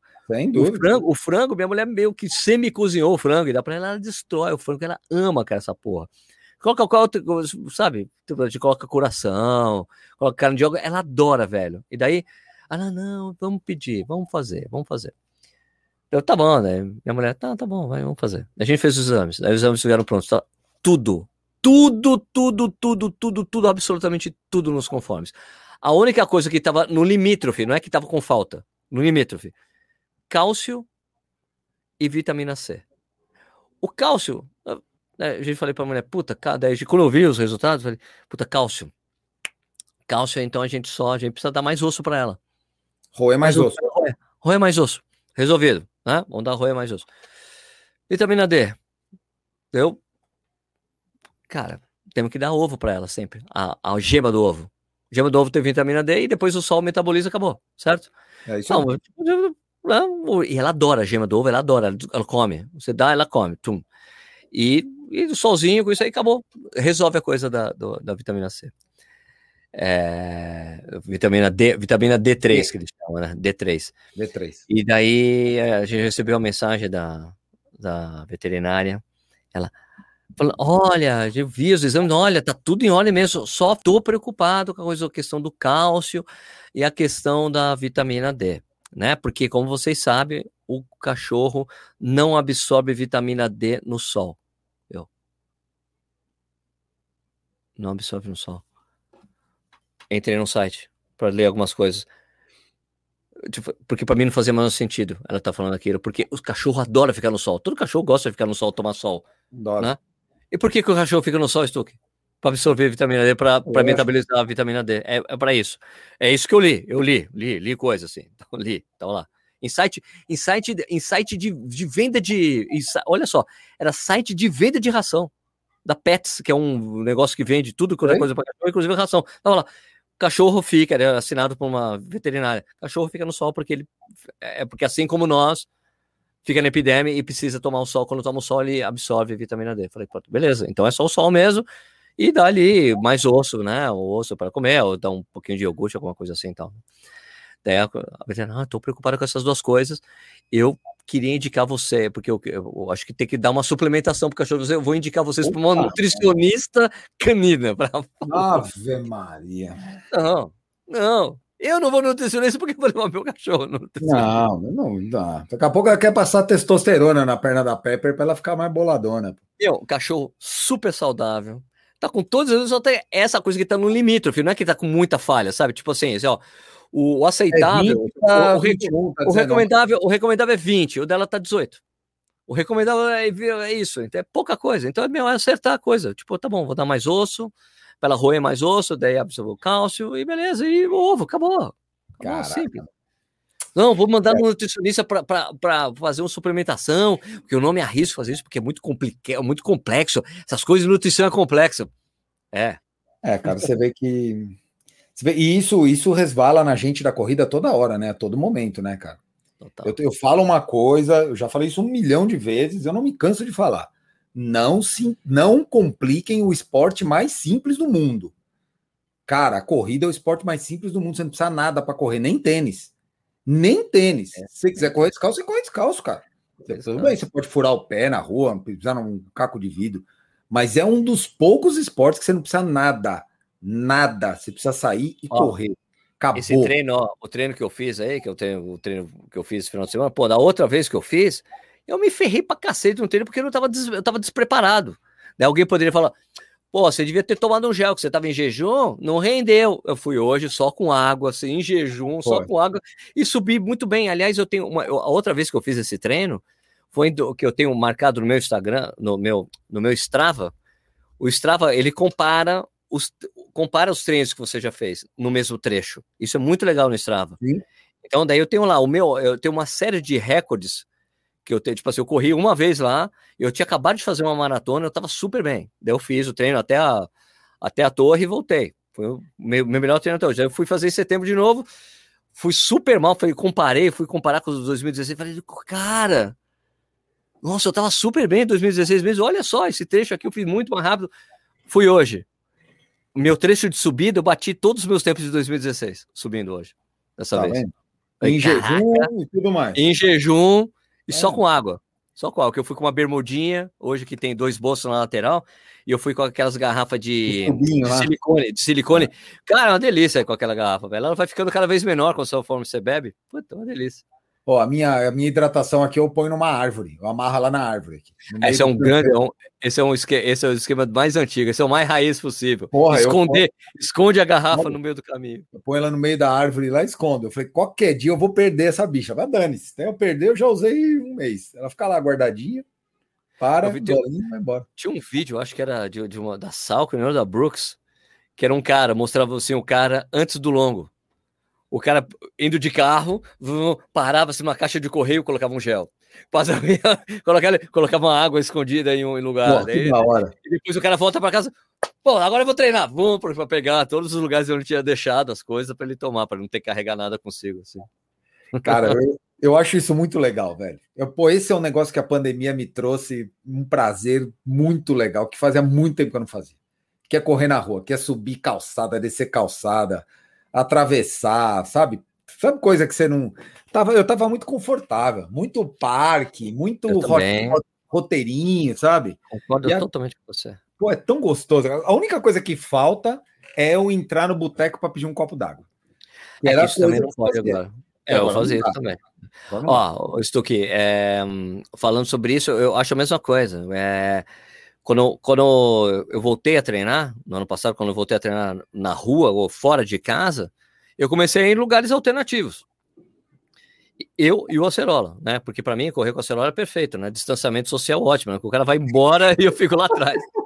Foi assim, todas as vezes que a gente vai correr junto é tipo, é porque por que, o Acerola gosta desse esquema? Fazer comigo? É o compromisso de tem um compromisso com alguém, Pô, eu preciso show. pegar e é a gente ótimo. vai junto, cada um faz seu treino, volta, um espera o outro, acabou. Ele, ele, é. Um espera o outro, não, ele sempre me espera. Né, chegar. A gente se ajuda, né, velho? Lógico. É? Mas é isso, é de ter esse compromisso. Daí a gente tá. De, e, e, das primeiras vezes que a gente começou a fazer os treinos nesses lugares diferentes, é, que na verdade são lugares óbvios, óbvios de você ir, porque são lugares que tipo, são mais difíceis de correr, é terra batida, então uma delícia, só te deixa melhor, você fica mais Todo forte, você, fica só, você só se envolve bem. Daí, assim, na, na segunda vez que a gente estava treinando, ele chegou assim para mim, ele, Sérgio, o que, que aconteceu que a gente não treinava mais nesses lugares? Eu falei, tá não sei, cara. Só sei que agora eu não quero treinar em outros lugares. Então, quando a gente foi fazer esse treino que de hoje, que tinha muito ciclista, tem muitos aqui, tem um ou outro, outra pessoa correndo, é, porque é muito difícil mesmo e muito cara de bike, né? Porque tem essa subida, como eu te falei, pô, foram 6 quilômetros e quase 400 de altimetria acumulada. Então não é todo mundo que faz. Montanheiro, cara que corre montanha, trilha, para ele é, putz, isso aí o café da manhã do cara, tranquilo, lá, lá, lá, é passeio. Mas para quem corre rua não é muito normal, né? A gente, pô, o celular me. Terminamos, vambora, vambora. A gente passou, passou pela avenida principal de Jundiaí, Avenida 9 de Julho. Assim de gente andando e correndo. Um monte de gente. Como eu nunca vi antes da pandemia. Cara, de máscara e sem máscara. Eu falei, por que as pessoas estão correndo nesse lugar? Não, cara, vai pra Não faz o menor sentido. Eu falei, putz, se a gente pegar 14 de, de dezembro, vai estar tá igual, que é outra avenida que é mais planinha também, outra ali, vai estar tá cheio de gente, porque as pessoas estão indo, porque os parques estão fechados, as pessoas estão indo pra rua, vão na avenida principal. Falei, cara, tem tanto lugar que o cara pode andar no bairro dele, e o cara quer ir na avenida principal da cidade, ah. sabe? Então, é, é, os lugares onde eu tenho corrido, porque assim, eu, eu, eu já, não sei, já falei, devo ter falado isso aqui também. Eu não corro de máscara. Eu me recuso a correr de máscara. Eu não corro de máscara. Então vou em lugares, em horários alternativos, não corro de máscara. Eu não corro. Então já teve cara que escreveu lá no Instagram: "É, você não corre com máscara". Não, nunca falei isso. Eu corro de nunca máscara. Você falar. É, porque você é um dos caras que fica mostrando a máscara e o meu cupom, falei, jamais vendi máscara. A única vídeo que eu falei que tinha máscara, eu colocava o cupom de atleta de elite dos atletas do, do ó, essa, essa máscara aqui eu testei, tem um monte de gente usando, ó, tem aí o cupom dos atletas do Claudio Castilho. Então, se você comprar usando o cupom, você está ajudando os caras. Eu não corro de máscara, né? Então, pô, é, até pedi, pedi a... Eu só estava falando disso, né? Não, não, não a gente está falando de como as pessoas vão para o circuito que elas estão, todo mundo vai, que é no meio da avenida, no, elas, elas Então, aí eu vou, eu, como, eu corro sem, como eu corro sem máscara, eu vou em lugar onde tem pouquíssimas pessoas passando. Se passa um cara de bike, é do lado ali, distante, e é assim que eu tenho feito. Os percursos que eu tenho feito, a minha rodagem de 12 km, que eu faço umas duas, três vezes por semana, é sempre um lugar que, meu, passa só cara de bike, o carro, não tem calçada esse lugar onde eu corro, não tem calçada. Às vezes é o cara ali da casa, é só chácara, entendeu? Que você vai passando. Então é muito tranquilo. Meu, tenho...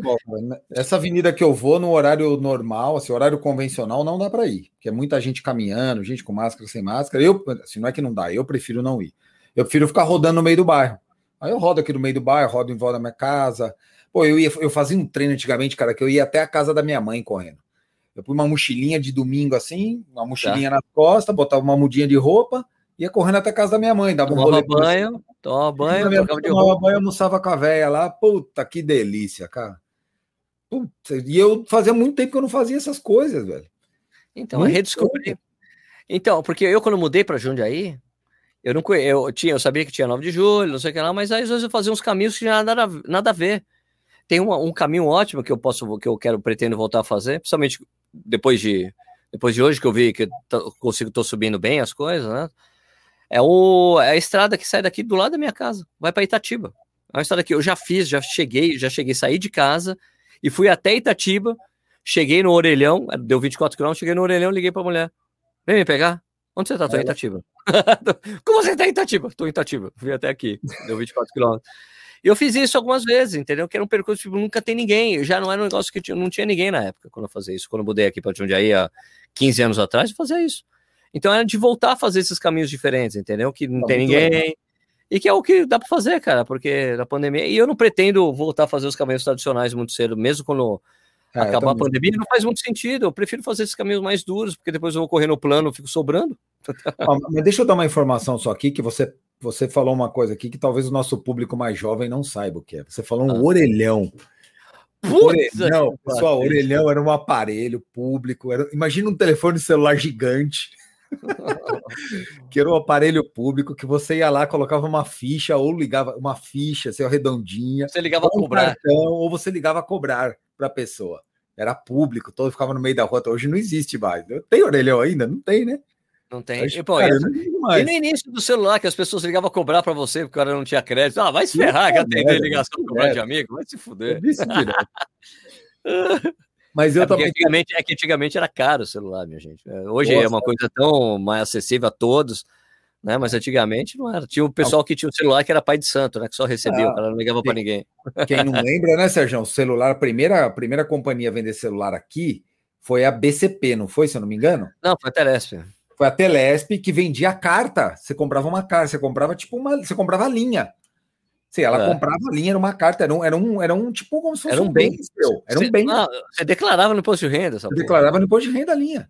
Você declarava. A linha, a linha do telefone fixo, você declarava no imposto de renda mesmo. Até outro dia, meu, meu sogro. É. Falei, cara, isso não vale mais nada, cara. Você vai embora, por 100 reais, você, é. os caras te dão a linha hoje em dia. Eu comprei um chip, eu comprei um chip pré-pago aqui para minha filha jogar. Então eu boto o chip para ela falar com a minha mãe de WhatsApp, né? botei aqui o tá. pré-pago e perdi o chip porque ficou 45 dias sem usar, ela só no ah, Wi-Fi é? aqui, você perde o chip. Ela perdeu o chip. Agora tem que ir lá comprar outro. Puta merda. Coisa do mundo moderno, né? Os velhos igual eu sofrem com essas coisas, mas tudo bem. Estuqueira deu aqui, né? Estamos quase, tá uma, né? quase duas horas, hein? Tá bom. Bateu de tá bate-papo. Acho que as pessoas. Esse foi bem variado, hein? Pô, eu nunca, eu... Deixa eu fazer uma pergunta aqui para finalizar. Qual foi o título? Qual será o título do podcast? Não tenho ideia. Pô, Jogos Olímpicos, Covid, ciclismo. Caraca. Sei lá. Não sei qual vai ser o título. Vou pensar. Vou pensar e amanhã nós vê. amanhã as pessoas vão saber. Isso porque nós viemos com dois temas na pauta e os dois temas acho que a gente foi o que menos falou, mas tudo bem. Mas falamos, mas falamos. Falamos, falamos, falamos. Um não vai ter prova, prova de 2022. Né? Não vai ter prova. Tipo, não vai ter, é, não vai ter Será prova. Que só em 2022, velho? Não, não. Prova grande, Brasil, acho que só 2022. Só 2022. Puta prova grande, sim. Prova pequena vai acontecer esse ano, como aconteceu ano passado. Agora, prova grande, grandes aglomerações, como a gente conhecia antes, sem máscara, só 2022. E olha lá, hein? Sem máscara, eu acho que é complicado, hein? A minha esposa faz um tratamento com um médico. Minha esposa tem uma doença autoimune que chama é, UCE, urticária crônica espontânea. Então ela toma um remédio mensal, tal, tal, tal, um negócio que você controla, você tenta redimir ela, mas você é, não. É tipo uma, é uma coceira? é, é uma urticária, nasce um monte de, de coisa na pele e tal. É um negócio meio. Até você descobrir que é isso, demora muito tempo, demora algum tempo, e o tratamento é muito ruim, porque é, é tudo à base de corticoide. Então você tem que descobrir que é isso, e aí você passa a mudar um tratamento, vai para um remédio que é controlado que ela toma uma vez por mês uma clínica que tem uma aplicação, XPTO, tem que entrar contra, tem que entrar. É, o remédio tá na, não, tá na, não estava na lista dos planos de saúde, ela teve que entrar na justiça. É, aquele rolo do cacete. É aquela coisa toda, não sei. É, mas eu, eu tô falando isso porque o médico que ela vai é um cara super estudioso desse mundo de vacinas e de tratamentos alternativos. E ele fala que, ó, não quero aqui jogar água no chope de ninguém, né? Ele fala que nós vamos usar máscara até junho de 2022. Junho do ano que, que vem. Ele fala que antes de junho do ano que vem, ele acha muito difícil a gente, a gente parar de usar máscara. Ele não está falando de vacinação. Ele está falando que a vacinação vai acontecer mais forte. É transmissão, transmissão da coisa. E aí ele, vai, ele falou que com a vacinação os casos vão diminuir, depois dos casos diminuírem, você vai ter as vacinas mais modernas, que vão pegar as cepas mais novas também, e que isso só deve se equalizar em junho de 2022. Ah, então, foi, Puta que eu pare, mas fazer o quê, né? Bom, cara, é isso aí. Que coisa. Vamos correr, vamos treinar, porque eu, o treinamento, a paixão da corrida continua. Saúde. Não, e assim, cara, você, eu, no começo da pandemia, sendo muito franco, lá em março do ano passado, eu fiquei sem correr uns 15, 20 dias, de ficar em casa, de ficar fechado, tal, tal, tal. Eu, para mim, isso não faz sentido. Eu acho que eu não fiz uma coisa que foi boa nem para mim.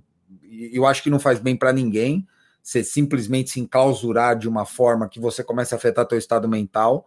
Então dá para treinar na rua com os cuidados, correndo sozinho, sim, correndo sem aglomerar, sim, sim, é, de máscara, se você consegue correr de máscara em locais que tem mais gente. Mas corre em lugar que não tem ninguém, cara. Corre em volta da sua rua, corre em volta do seu bairro. Pô, corre no seu bairro. Tem tanta coisa legal no seu bairro que você nunca viu na vida. Eu conversei até com um cara que eu não lembro quem é um cara do Clube Pinheiros, que ele mora no bairro onde eu morei minha infância toda, no Alto da Lapa. Daí ele falou que ele escutou a gente falando de correr no bairro, ele mandou uma mensagem para cara, Sérgio, eu comecei a correr no bairro, nunca tinha visto o bairro direito. Falei, pois é. É um bairro é, que é pô, legal. E a City Lapa, cara, foi um bairro, um bairro construído pelos ingleses que fizeram a linha de trem de São Paulo. Porra. Então, é um bairro totalmente planejado, cheio de ruas legais, os lotes grandes, umas casas muito bonitas, sabe? E, porra, nunca tinha visto direito o bairro. falei, então. Tá vendo? Então vamos, vamos pegar isso, vamos tomar um solzinho, né? Aumentar a vitamina D. Opa. Tomar um sol é importante pra gente. Eu falei isso, pra, tava conversando com a minha esposa também, tô citando ela porque outro dia eu conversei com ela. Por que, que você acha que preso tem hora de sol? Tem banho de sol? Precisa. Porra, não é que ele tem banho de sol porque o cara é bonitinho e acha que, que é o. Não vai ter deficiência nutricional. Precisa porque precisa do sol. Então saiam, tomem seu sozinho. sol com cuidado, sozinho e sigam correndo, né? Vamos treinando para um dia para o dia nascer feliz, né? É. Ah, é, eu falei que ia botar a música no final do podcast, então vocês vão escutar a música no final aí, beleza? Quem ficou até agora escutando o podcast tem esse bônus, o bônus de ouvir bônus a música track. inteira antes de todo mundo. Antes é o bônus track. É. Beleza, então valeu, Stuque. Valeu, Sérgio. Valeu a todos que nos ouvem. Uma boa semana para todo mundo aí. Semana que vem, Niche na área. Não esqueça de.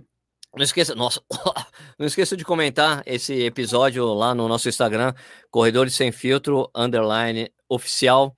E a gente se vê na semana que vem. Você escuta nós. Falou? Tchau, pessoal.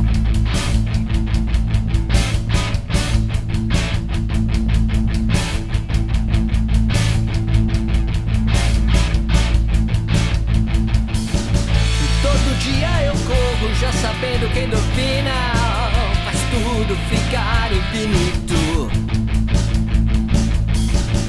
Que nem a solidão do treino na pandemia diminui essa minha vida. Todo mundo esperando liberar a vacina. Só correndo da demora, esperando a nossa hora meu bem, por um triz, pra gente correr feliz. É, pra gente correr feliz. Pra vencendo acordar e numa prova partir feliz. Pra gente correr feliz. Ah, essa é a vida que eu quis. Pra vencendo acordar e numa prova partir.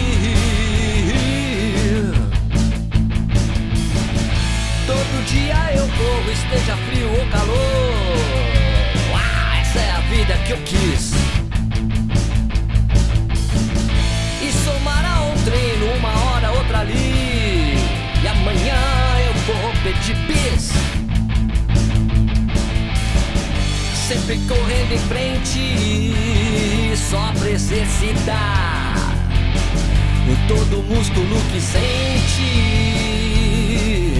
Estamos, meu bem, por um triz, pra gente correr feliz. É, pra gente correr feliz.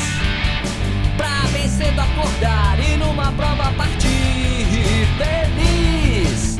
Pra gente correr feliz. Ah, essa é a vida que eu quis. Pra bem cedo acordar e numa prova partir.